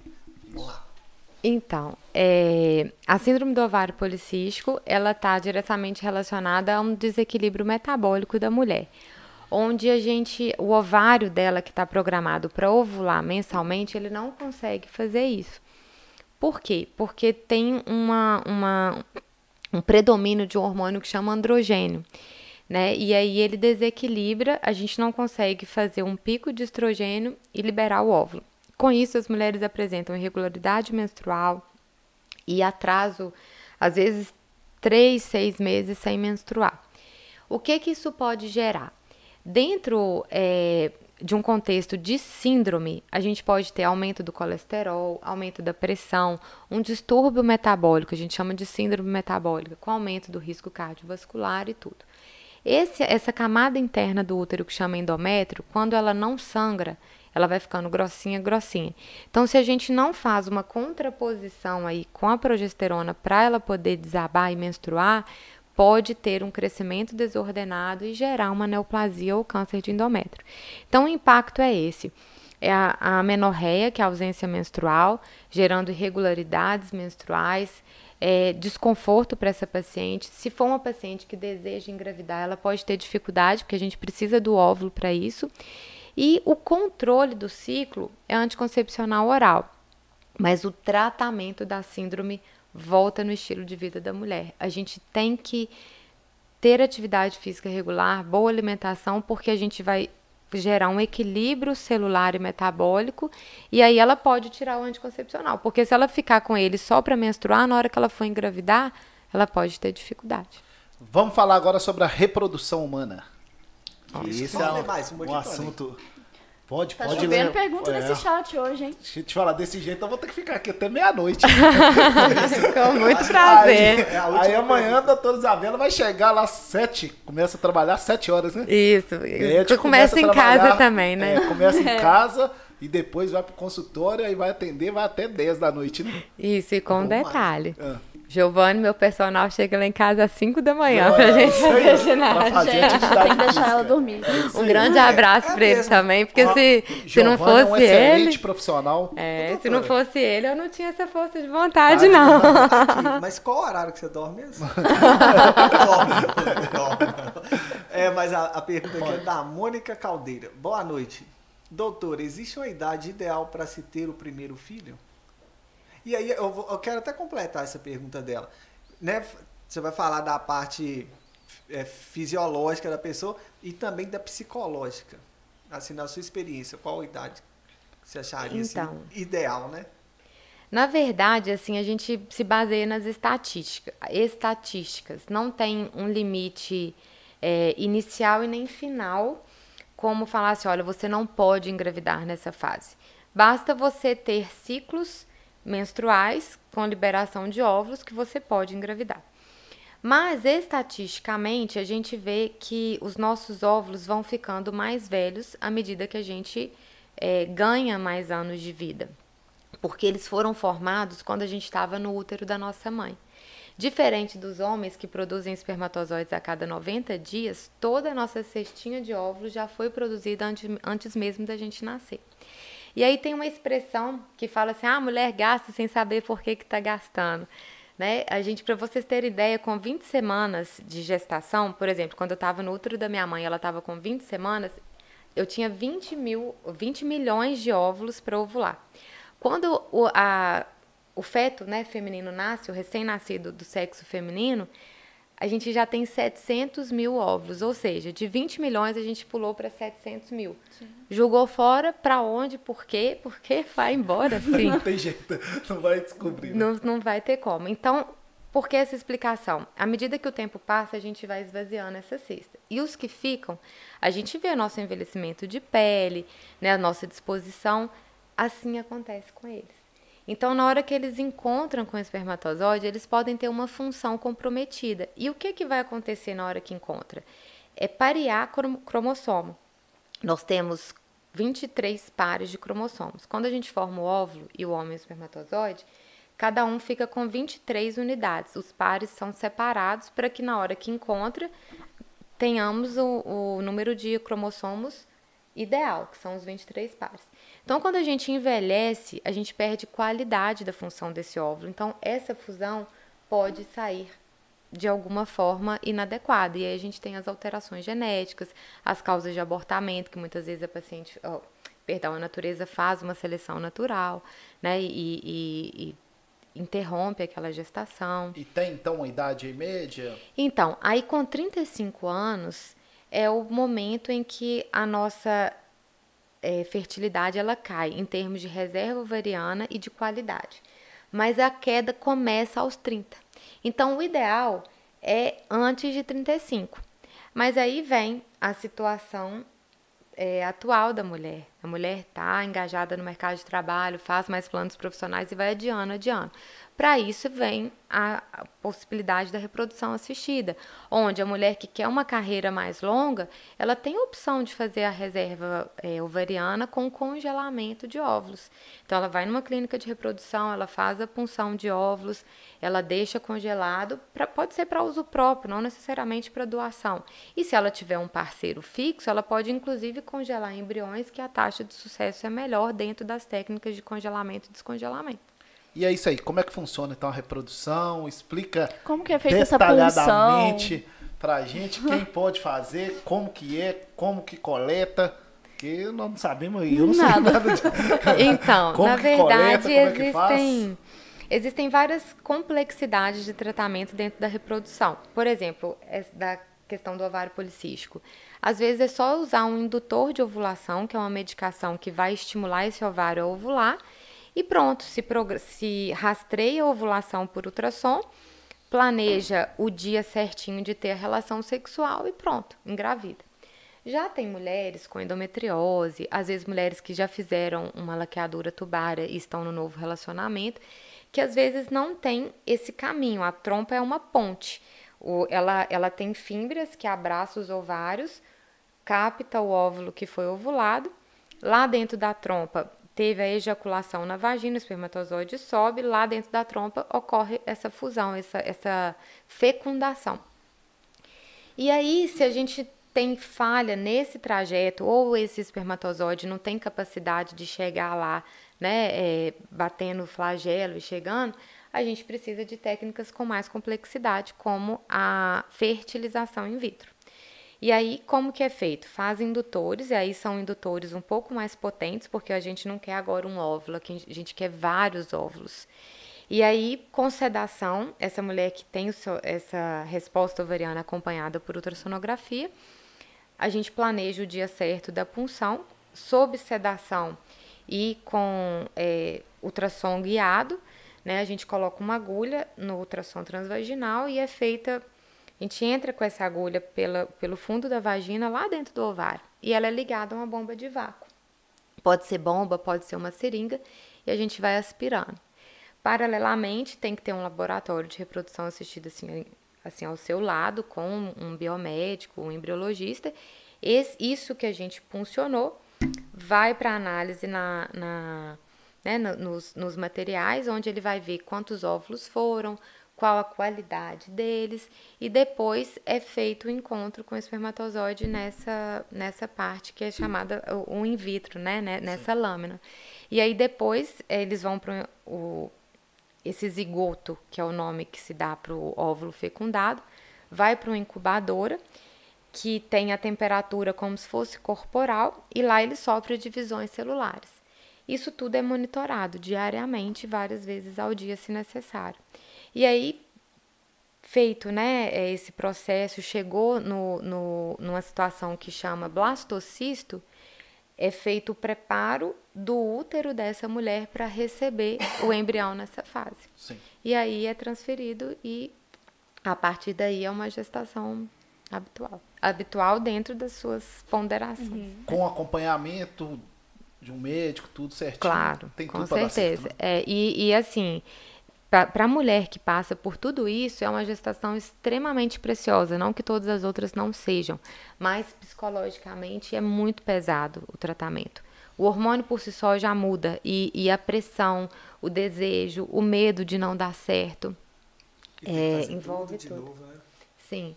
Então, assim, são pacientes extremamente diferenciadas do ponto de vista da atenção. Né? Pode falar. É, mas é, aí me surgiu aquela pergunta, parece até idiota, mas só tem jeito de, de, de ele incubar o embrião só no útero ou existe algum, algum útero artificial, vamos dizer assim? Para desenvolvimento é intrauterino. Hoje está é. desenvolvendo transplante uterino, mas precisa de estar dentro do útero. Não existe ainda o útero de mentira. É, é, é com a evolução da inteligência artificial, não, não, não é, duvido é, que e, desenvolva. E essa polêmica da inteligência artificial, já, eu já tive em alguns cursos aí que o pessoal fala, não, mas isso não vai influenciar nada, não. Aí o outro fala, vai sim. Cada um é, fala uma coisa, né? Com certeza. Doutora, sobre o nascimento ali, né? Você que está ali na hora do do parto. Como é que é a sensação né, da médica colocar ali, auxiliar né, a mãe, colocando o filho né, no mundo? Como é que é aqueles primeiros momentos ali? Conta, conta aí pra gente. Ah, pra mim é inexplicável, igual a sensação de você ter seu próprio filho. É uma emoção sempre. né? Assim, você vê o sonho daquela família, a confiança que depositaram em você. É, é emocionante. Mas todos assim você chora assim mesmo. É isso que eu isso que eu ia perguntar. Nossa, assim, é, é difícil aqueles que. É raro eu, eu não ter um, um, Sabe quando você sente um friozinho no coração, Sei. assim? É difícil. Acho que eu não sei dizer qual que é o parto que eu fiz, porque eu não tive isso. e no seu parto, você aí foi chorou mais, né? Foi, assim, é uma sensação diferente, assim. É uma emoção que você não sabe nem expressar. Né? É, é, é, é, muita emoção, é muita emoção. E você, como mãe, você teve os dois tipos de parto, pelo que você falou? Não tive. Por quê? Primeiro, o Antônio não virou. Uhum. Ele Os tava... Antônios são complicados. o Antônio estava sentadinho. Antônio só é gente boa. E aí é, teve de ser cesárea. E como eu e o Brancilda a gente queria ter um muito perto do outro, a diferença deles é um ano, seis meses e três dias de nascimento. Então, alguns estudos falam que deve se dar pelo menos um ano e meio de intervalo entre partos para se ter, por exemplo, depois de uma cesárea, um parto normal. E como a gente optou por, por ter mais rápido, é, eu não tinha a opção do parto normal dessa vez pelos riscos. O que, que seria? Às vezes uma rotura uterina, né? É, e aí isso poderia colocar em risco a minha vida e a vida dele. Então a gente optou por fazer também planejado o parto. Uhum. E hoje, vendo outros nascimentos, dá vontade de ter mais filhos? Dá, dá vontade. e aí a gente volta assim para a realidade da, da rotina, da responsabilidade que é educar. Outro dia eu estava conversando com o Brancildes assim, como que o mundo está exigindo, é, ao mesmo tempo que a gente trabalhe mais para acompanhar a evolução, mas a nossa presença enquanto educador e, e pais dentro de casa, porque hoje aquilo que os nossos pais falavam assim, você não é todo mundo, você não precisa ir para a rua agora, tá dentro da sua casa, é. no celular. Então, assim, é um desafio. É um desafio, a criança é um mundo à parte. É, eu me exijo muito quanto mãe. Qualquer coisa que assim que sai, eu falo assim, onde que eu errei? Uhum. eu sempre acho que eu deixei de fazer alguma coisa. E aí, doutora, é, a gente sabe que médico, né, tem os bons momentos, mas também né, tem uns momentos que não são muito bons, que tem que dar aquela notícia ruim para a família. Você falou aí sobre empatia. mas como que é ali na prática, na hora que tem que conversar com a família, que a situação não foi boa, que teve um problema no parto, que perdeu o neném, como é que é? É, assim, é um grande desafio. Dentro da faculdade de, de medicina, a gente tem algumas aulas de psicologia que antes eu não entendia quando eu estava lá na faculdade, mas por que, que eu vou ter psicologia aqui? E hoje eu vejo assim que foi fundamental para que a gente criasse é, meios de comunicação, principalmente nessa situação. E eu acho que tudo parte assim da orientação, da conexão com o paciente, da relação médico-paciente e, sobretudo, da empatia, porque você só consegue passar uma informação de fato como ela aconteceu, que às vezes saiu de dentro, não da sua competência ou capacidade médica, mas que foi para a área da estatística de uma complicação, se você se imagina naquela situação. Então você precisa primeiro orientar o paciente quais são os riscos daquele procedimento evoluir para aquele desfecho e você falar a língua dele dentro do sentimento, dentro do que que ele assim, eu acho que eu não estou conseguindo achar a melhor palavra, mas é muito difícil você criar a expectativa de uma situação e ter que dar outra notícia. É, você tem que trazer ele para a sua realidade e você tem que se colocar na realidade dele. Eu acho que é isso. Eu não estou conseguindo traduzir muito bem, mas é falar as palavras certas, é, é né, explicar que muitas vezes não está não, não tá dentro do, do que a gente tem a capacidade de fazer. Não é fácil. E o médico em 2023 com o mercado do, de trabalho, né? Formou lá na faculdade, aí fez a, a residência, a especialização e aí cai no mercado de trabalho. Como é que foi? Como é que você chegou aqui em Ponte Nova retornando para entrar no mercado? Agora com rede social, o médico tem que estar tá lá na rede social também. Como é que foi?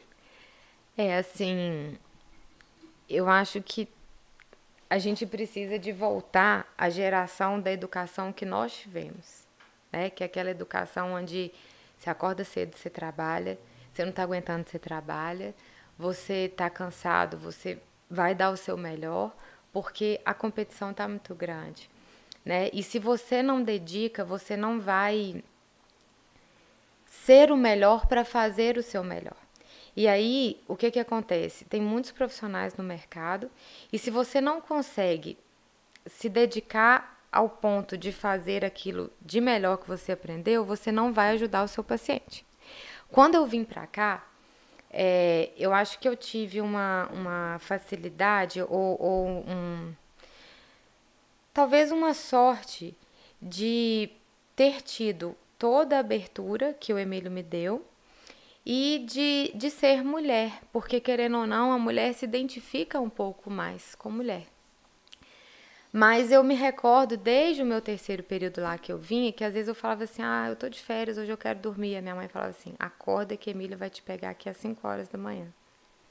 então eu aprendi a, a o tempo todo tá buscando a ponta, sabe? Então eu acho que o mercado de trabalho é isso, ele te exige que você se dedique. Você tem que ter vida pessoal, você tem que ter vida familiar? Tem.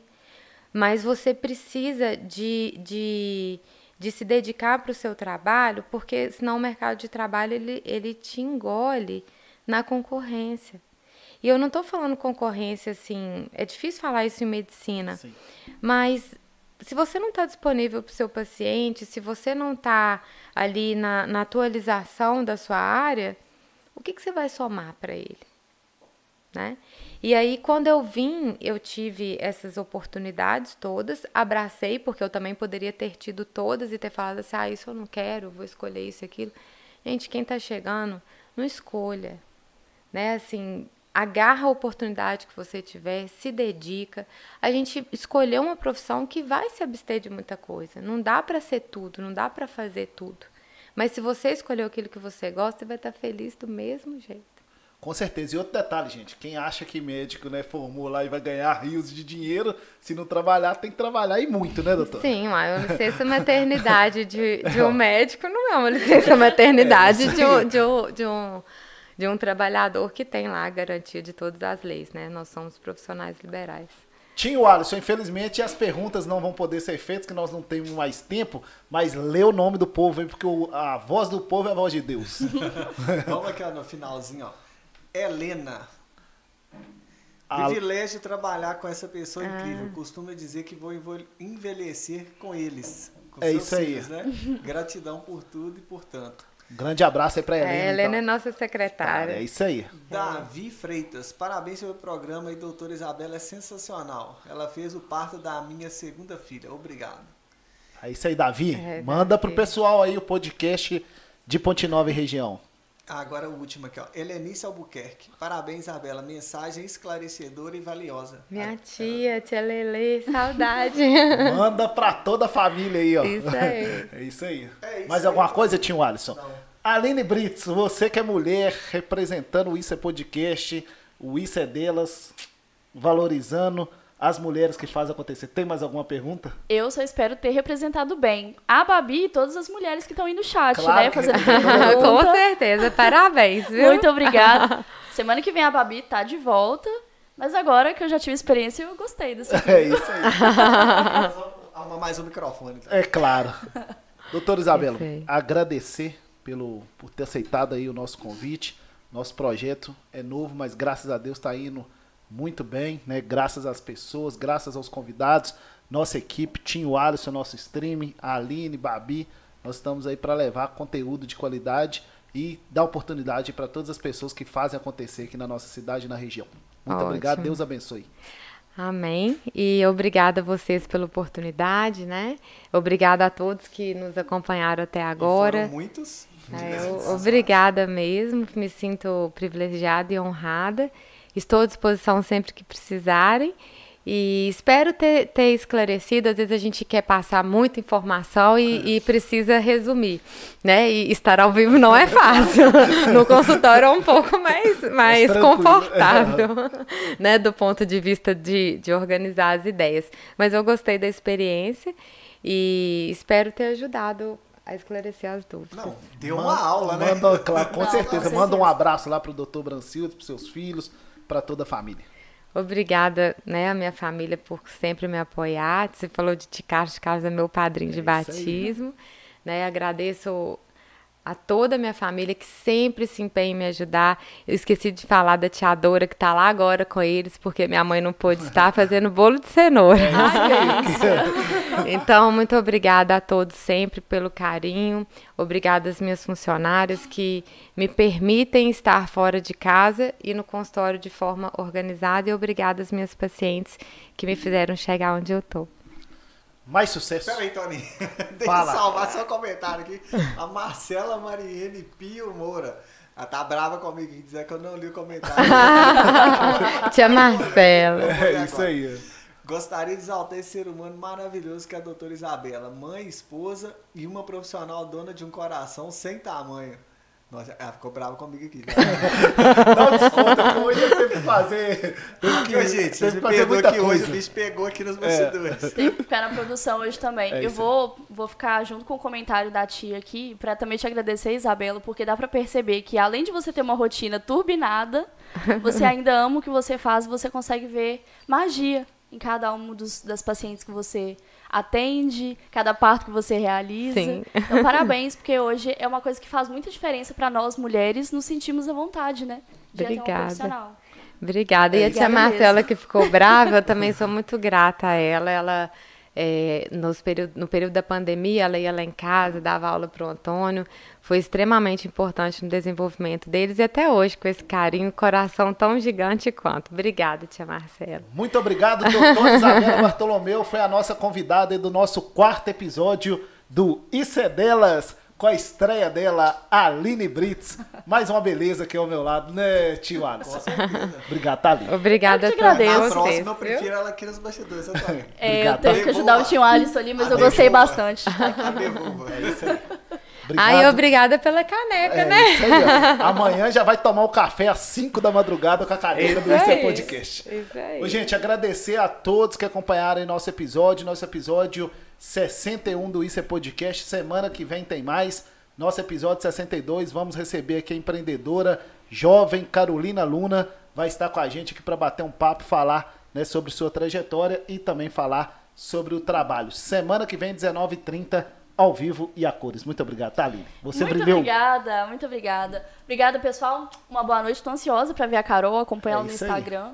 E semana que vem, gente, nós teremos aqui sorteio dos ingressos aí do Planeta Ponte Nova Festa, que vai acontecer semana que vem também, dia 1 de abril, no Parque de Exposições, com Menos é Mais, Grupo Revelação e Bonde do Tigrão. Isso é podcast Planeta Ponte Nova, é sucesso. Agradecer então os nossos parceiros, Mundial Center, Medida Certa Fitness Center, Infornet, Connect e Arena 10. Até semana que vem. Um grande abraço, que Deus abençoe a todos. Beijo. Boa noite.